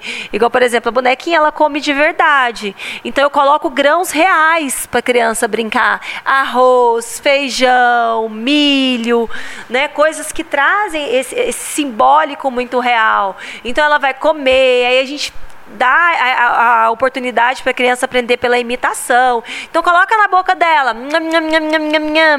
A gente vai trabalhando todo esse contexto para que na hora que ela receba realmente esse alimento real na frente dela, ela já tenha mais familiaridade com ele. Porque o problema é o diferente. O problema é o que foge daquela rotina, é o que foge daquilo que, que eu já conheço e que eu me sinto seguro. Então hoje a gente trabalha todo esse contexto e depois a gente troca a fraldinha de verdade. Então hoje a gente vai trabalhando um pouquinho disso. Como se fosse de verdade. Como Muito se fosse interessante. de verdade. É bem é algo bem específico. Como é o relacionamento com os jogos, os jogos de rede, jogos para as crianças, ah, porque hoje é uma tendência para tudo quanto é idade, né? Um desejo cada vez mais de, dessa brincadeira online, né? Essa brincadeira in- individual e tal. Mas algumas pessoas a gente percebe um, um, uma- um acalento muito grande dentro desse tipo de, de brincadeira, de jogo. Eu queria saber se tem algumas, alguma relação. Em relação a jogos, por exemplo, eu sou uma pessoa que sempre gostei muito de jogar computador. Jogos das redes sociais eu curto muito. Aqueles lá, Candy Crush, Farm Heroes, esse daí eu falo que são minhas terapias, ficar jogando isso. Passe e deixar 20 fases por dia. Eu me dou super bem com esses jogos. Já videogame, eu nunca curti. Não é meu estilo, não. E rede social em si, eu mexo bastante, gosto muito vejo que nesses jogos aí é tipo como se fosse competitivos. Por que, que eu falo competitivos entre aspas? Porque a gente compete, só que não tá competindo em equipe, você entende? Não tá com dupla. Tá individual, cada um por si. Isso não me atrai nada do que é ruim. Sinto que é, me ajuda bastante, vamos dizer. Eu gosto de jogos de uma forma geral, mas eu não tenho tanto costume de jogar, mas muito mais por um problema de processamento do meu computador que não é tão potente assim. Então, de certa forma, a única coisa que eu ainda jogo com bastante frequência e eu e frequentemente alguém que me vê por aí vai ver é que eu jogo muito Pokémon Go. Eu sou muito, sou muito viciado em Pokémon Go porque eu usava o Windows Phone na época que o jogo estourou e não tinha Pokémon Go para Windows. Aí só depois que eu comprei um smartphone Android que eu pude jogar. Então até hoje eu ainda jogo, tô no nível 30, ainda falta 10 níveis para completar. Eu trabalho em uma creche e tem uma criança de 4 anos é, com autismo. Eu trabalho na, na sala que ela está. E assim, ele é apaixonado em Hot Wheels, os carrinhos, sabe? E a mãe dele, em vez em quando, é, leva um saquinho. Então ele vai lanchar, o café da manhã, ele leva o saquinho cheio de carrinho. Ele vai, qual- qualquer lugar que ele vai dentro da creche, ele tem que levar o carrinho. Ou quando ele não tá com saquinho de Hot Wheels, uns três, quatro carrinhos, qualquer lugar que ele vai, é, ele leva. Se tem atividade, são duas atividades que a gente tem que fazer durante a manhã. Ele não faz nenhuma atividade, ele só quer ficar sentado brincando. Se for para almoçar, ele pode até almoçar, mas ele almoça com o carrinho em cima da mesa. Então, assim, às vezes a gente tenta, eu tento conversar com ele, mas a gente vê que não, não, eu não consigo, a gente não consegue tirar o carrinho dele para levar ele para atividade. E se eu tiro o carrinho à força, é, ele chora de assim que incomoda se você está lá em cima, no andar de cima, você escuta o choro dele. Entendeu? Então, assim, é, eu não tenho. Eu, a gente tenta trabalhar de alguma maneira com ele, conversar, conversa. A gente tentou, por exemplo, quando ele chegar no SEI, a gente tirar, é, é, levar ele na coordenação, a coordenadora conversar com ele, olha, agora não é hora do carrinho, agora é hora do café da manhã, vamos lanchar? Pra, não, deu, não, não adianta, não resolveu. Então, eu queria saber como que a gente, como chegar nele. É, um contato para a gente conseguir trabalhar outras atividades com ele dentro da sala. É, tem algumas dicas práticas que a gente usa. Por exemplo, começar a aumentar a distância física mesmo que o carrinho tá dele. Então, não adianta, com o nível de hiperfoco desse, não adianta você tirar. Você vai desorganizar essa criança e acabou tudo. Não adianta você estar tá ali mais, porque ele vai realmente perder o foco de atenção, de concentração, acabou. Então, o que, que você faz? Você vai aumentando a distância desse carrinho diminuindo a quantidade de carrinhos. O ideal seria que ele viesse para a instituição sem os carrinhos, né? Se, se fosse, se tivesse essa condição, mas como não tem, pede para a mãe começar a trazer menos. Em casa, a mãe começar a diminuir também é, essa oferta, não estar tão disponível o tempo todo e começar a fazer um processo de desmame que a gente chama, começar a distanciar essa necessidade. Se é uma criança que tem uma boa resposta cognitiva, você faz ali um combinado, usando o carrinho como reforçador. Por exemplo, vamos lanchar primeiro para depois você brincar com o carrinho. Então começa a fazer isso, começa a distanciar o carrinho e tirar a quantidade sem ele perceber. Tá bom? Já é um bom começo só sobre é, essa questão do objeto, né? Eu já estudei muito sobre isso, já li também. E, e, assim, uma das coisas que eu tenho estudado é que você não pode nunca retirar esse objeto dessa forma, né? Porque há uma ligação, há uma ligação afetiva, né? É, há uma dependência, né? E um, uma das coisas que eu tenho eh, lido também, assim, nessas pesquisas que eu faço, é para você, como é o hiperfoco dele, né? É, talvez você usar isso nas atividades, né? Então, para que ele para que ele consiga outros objetivos usando isso inicialmente, né? Então, por exemplo, é, o, o, caso do Nicolas, né? Ele gostava do como é que chama aquele carinha de vermelho que apareceu, o Mário Bros, né? Então, aí ele conta na, na biografia que aí a professora começou a usar o Mário Bros nas avaliações, né, nas atividades que ia fazer com ele. E uma das coisas que eu li também, que eu achei muito interessante, é que quando você se aproxima do hiperfoco da criança, ela se abre para o social. E eu acho que isso foi um pouco do que a Amanda colocou hoje, que ela disse que o menino dela só queria brincar com bola. E ela disse que escondeu todas as bolas da casa dela, ela não queria mais a bola. E aí ela disse que foi na psicóloga psicóloga, a psicóloga falou: não, resgata a bola. Né, você vai fazer junto com ele. Ela disse que ele batia a bola, ela batia também. Ele batia, ela, né, ela respondia. De repente, ele deixou a bola, ele não quis mais. E uma coisa que ficou assim, que eu até arrepio hoje, que foi um aprendizado para mim, uma coisa que a Carla falou e que eu nunca tinha pensado nisso. Eu, eu assisti o filme do Sunrise, Meu Filho Minha Vida. Quem já assistiu aqui? É, ela começa, a mãe começa a desenvolver um método. É um filme antiguíssimo, não é da época de vocês, não. Acho que é mais velho do que uma linda mulher que ninguém conhece. Meu filho, eu me sinto uma velha dentro dessa sala. Meu marido disse para mim, amor, você já percebe assim que você é muito mais velha que seus alunos? Eu falei, nossa, não, nem percebo, nem quero perceber. eu só percebo quando eu pergunto os filmes, viu? Aí, é, e aí no Sunrise, a mãe começa, ela não sabe como entrar em contato com esse filho. E aí o filho se balançava, ela começa a se balançar também. O filho batia uma coisa, ela começa a bater também. E aí ela começa a ver uma evolução dele, né? Então ela começa a imitá-lo. E a Carla falou uma coisa que eu nunca tinha percebido nesse filme. Ela disse, é, quando ela fez isso, ela começou a dizer para ele que aquilo era importante para ela também, né? Então, assim, é muito subjetivo, mas é muito bonito a gente pensar nisso, né? Por que, que é o outro que tem que se adequar ao que eu gosto? Por que, que eu não me adequo também ao que ele gosta, né? Então, assim, eu penso que, como eu tenho lido lido bastante essas autobiografias, eu penso que a gente, às vezes, a gente dilacera o sujeito, né? A gente arranca dele o que é mais precioso para ele, né? Eu penso esse menino aí, o dia que arrancaram esse carrinho dele, né? Arrancou algo que era muito precioso para ele. Então, assim, é, eu acho que é esse olhar, assim, poxa, será que eu posso usar esse carrinho a meu favor? O, o Tiago, no, no artigo que a gente escreveu, ele falou uma coisa legal, assim, poxa, se os professores entendessem que o nosso hiperfoco pode ajudar muito na pesquisa, os professores da universidade,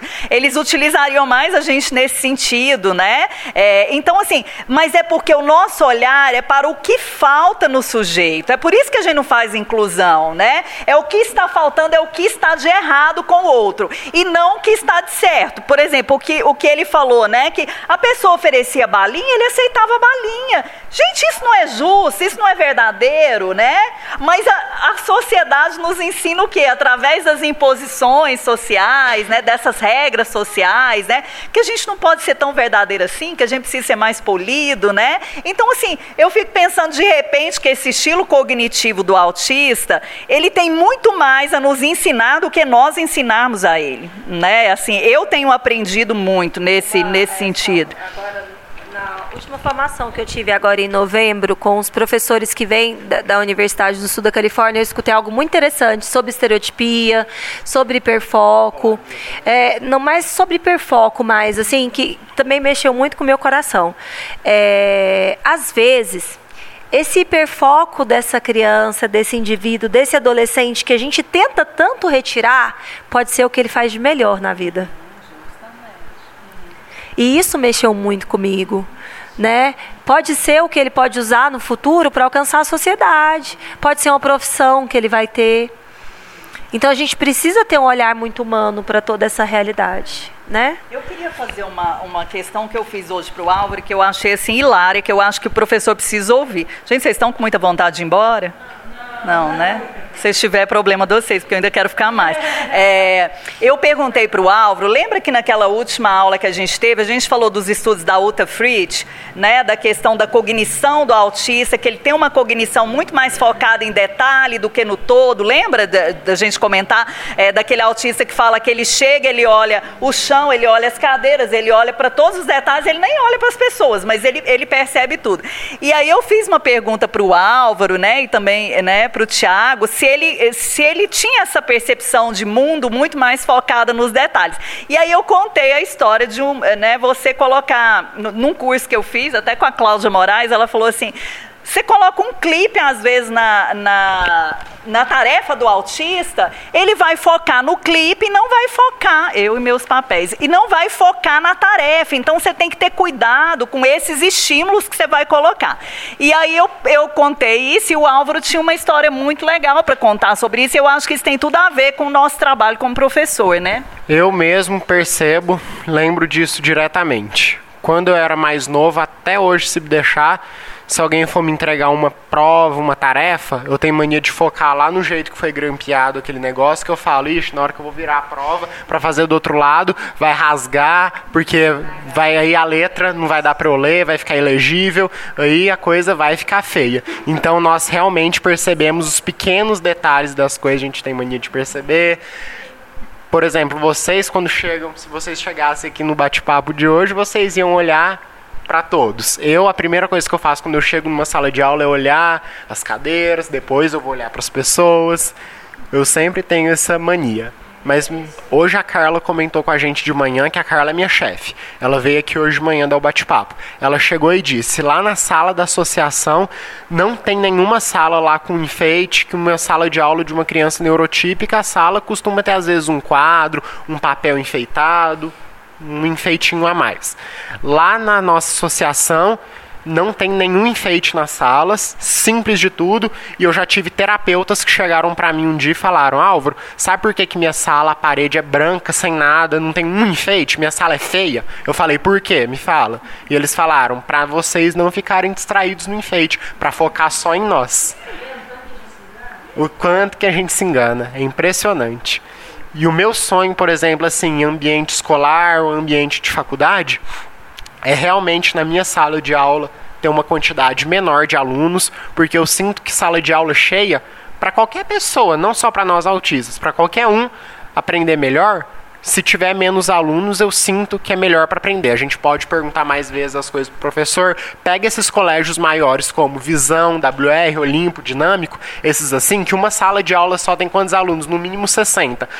Se os alunos quiserem ficar perguntando as coisas, vai ter jeito? Não vai tem que guardar, igual muita gente fala, escola grande assim, de manhã vai para assistir aula, se quiser estudar, vai lá à tarde na biblioteca. Muita gente me fala que é desse jeito, então eu dou graças a Deus que eu estudei em escola menor. Que a escola que eu estudei, que eu falei para vocês, dei as salas de aula lá do Eduardo Marquês, tinha no mínimo 30 alunos, quer dizer, no mínimo vamos dizer, 10 alunos e no máximo 30 em qualquer sala de aula. Isso para mim me ajudou bastante.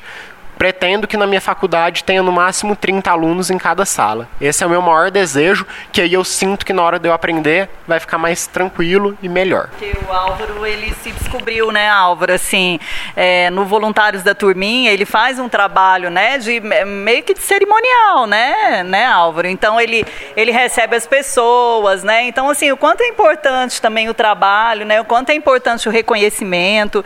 E eu tô torcendo pro Álvaro vir ser, a, ser aluno da gente aqui na UFG, né? Mas vai. Eu falar nisso pretendo me especializar na área de eventos, porque eu gosto muito. A área da receptividade, ser um cerimonialista mais focado para receptividade do que para organizador de eventos. Meu foco maior é esse, que eu sou um autista que gosto de conversar, gosto de me comunicar. Isso é difícil de encontrar, não é? O pessoal fala que tem gente que até fala, será que você é mesmo? Eu falo, sou, pode ter certeza. então pretendo um dia, se Deus quiser, formar minha turma na faculdade para eu fazer, que eu já fiz cursos técnicos dessa área que apareceu por aí e até hoje os que fazem, os que têm, eu costumo fazer. Tanto que no dia que eu entrar na minha faculdade, já vou estar mais engajado no assunto e vai estar muito mais assim, no meu conforme, vai estar mais preparado e de um jeito melhor de eu aprender. Essa pergunta sobre o sonho no ambiente da universidade é uma pergunta difícil. É, nossa, complicadíssima. E eu pensei, pensei, pensei. Eu, eu pensei em algo mais generalista, que não é necessariamente identificado com o autismo, mas uma coisa que eu percebo é que quando estudantes, principalmente se eles entram muito cruz no ambiente da universidade, com o ambiente da liberdade, enfim, eles é, quando, os, quando os calouros entram na universidade, eles é, parecem estar um pouco perdidos daquilo que eles querem fazer, daquilo que eles se interessam. Então eu acho que o ambiente da universidade, principalmente para quem entra, poderia ter um direcionamento mais específico. Para a pessoa entrar e saber o que ela está fazendo ali dentro, a princípio, sabe? Então, por exemplo, tem muita gente que entra na universidade para poder ir para o mercado de trabalho, mas tem cursos essencialmente teóricos. É a pessoa entra num curso teórico e quer ir para o mercado de trabalho e depois acaba se desencantando. Então, eu não sei de que forma isso poderia ser feito, porque eu gosto muito da ideia do método, não de você falar que as situações ideais, mas como fazer essas, essas situações mas eu acho que a universidade poderia ter algum método, alguma forma de ter um direcionamento, direcionamento mais específico. Na altura que o estudante entrar, ele saber mais ou menos o norte, o caminho que ele vai campear dentro da universidade. Gente, bem rapidinho, só falar para vocês que hoje em dia a gente tem até escolas, escolas regulares que têm procurado, no meu caso, né, específico, o trabalho da integração sensorial, porque tem algumas questões, eu não sei se foi essa mesmo a sua pergunta, mas tem algumas questões relacionadas à iluminação iluminação, a quantidade de pessoas na sala de aula, ao posicionamento da criança com autismo, porque, por exemplo, se ela fica em um lugar onde passa muita gente atrás, na frente, isso vai dificultar também a atenção, a concentração. Até a rotina da sala de aula pode ser trabalhada e pode auxiliar muito. Por exemplo, uma atividade física antes de uma atividade de concentração, de atenção, para que ele tenha um gasto energético e proprioceptivo um pouquinho maior. Então, coisinhas pequenininhas, muita textura, por exemplo, no ambiente, para poder favorecer essa estimulação. São muitas coisinhas que podem ainda melhorar. E eu acho que vale a pena a gente procurar por esses, esses tipos de informação. Olha, quero só falar uma coisa aqui para vocês. Quero agradecer imensamente a todos e a todas que estão aqui. Vocês não têm noção do quanto que foi gratificante. Nunca mais vou esquecer essa noite tão maravilhosa. Suas perguntas de todos vocês foram muito boas e podem ter certeza de uma coisa: aprendi muito com vocês, espero vê-los em breve. Muito obrigado. Como diria um amigo meu, só quero fazer um jabazinho aqui. É, se vocês quiserem saber um pouco mais sobre como é o podcast que a gente produz, é só procurar por Introvertendo. Nós discutimos alguns temas. Quem quiser depois trocar alguma ideia, conversar sobre algum tema, nós temos endereços de e-mail. Tem lá no site, é só pesquisar. Ou qualquer coisa tem o ouvinte.introvertendo.com.br. Mas enfim, vocês também podem usar os canais de mensagem. E se alguém quiser perguntar qualquer coisa aqui que, que não deu tempo de perguntar, é só fazer a pergunta lá que eu respondo. Qualquer coisa eu mando meu Facebook. Enfim, é isso aí. Muito obrigado. Vou fazer minha propaganda também. Rapidinho, tenho, tenho, tenho no Instagram também muita informação, né? Eu tenho o meu Insta. Toda quarta-feira eu faço uma live falando sobre temas voltados para autismo, para funcionalidade, para autonomia, para independência. Amanda Vilela, underline TO, de terapia ocupacional, tá bom? Deixa eu só agradecer, né? Agradecer é, a Rosa, né? Por sempre ser essa pessoa generosa que vem me ajudar, né? O Álvaro, essa coisa linda que, né? É do coração. O Tiago, que, né? Já se tornou amiga, a gente produz junto. E a Amanda, que eu fiquei conhecendo no, no, no congresso, eu gostei muito da fala dela, eu achei muito próximo, né? Ao, ao professor, então queria te agradecer também, né? Eu sei que ela está desde as 8 horas da manhã trabalhando, né? Todo mundo já veio aqui de manhã e voltou à noite, né? E agradecer meus alunos, os alunos da, da Edna também, que tiveram aqui, né? E eu acho que foi uma experiência única, né? Eu acredito que por mais que eu ficasse aqui é, é, meio semestre falando sobre autismo, jamais seria tão rico do que vocês ouvindo dos próprios autistas quem eles são, né? Então acho que isso é a maior riqueza. Todas as vezes que eles vêm aqui eu aprendo tanto, né? Eu saio com tantos exemplos, tantas coisas para pensar também no, na questão do autismo. Então queria agradecer. Até mais.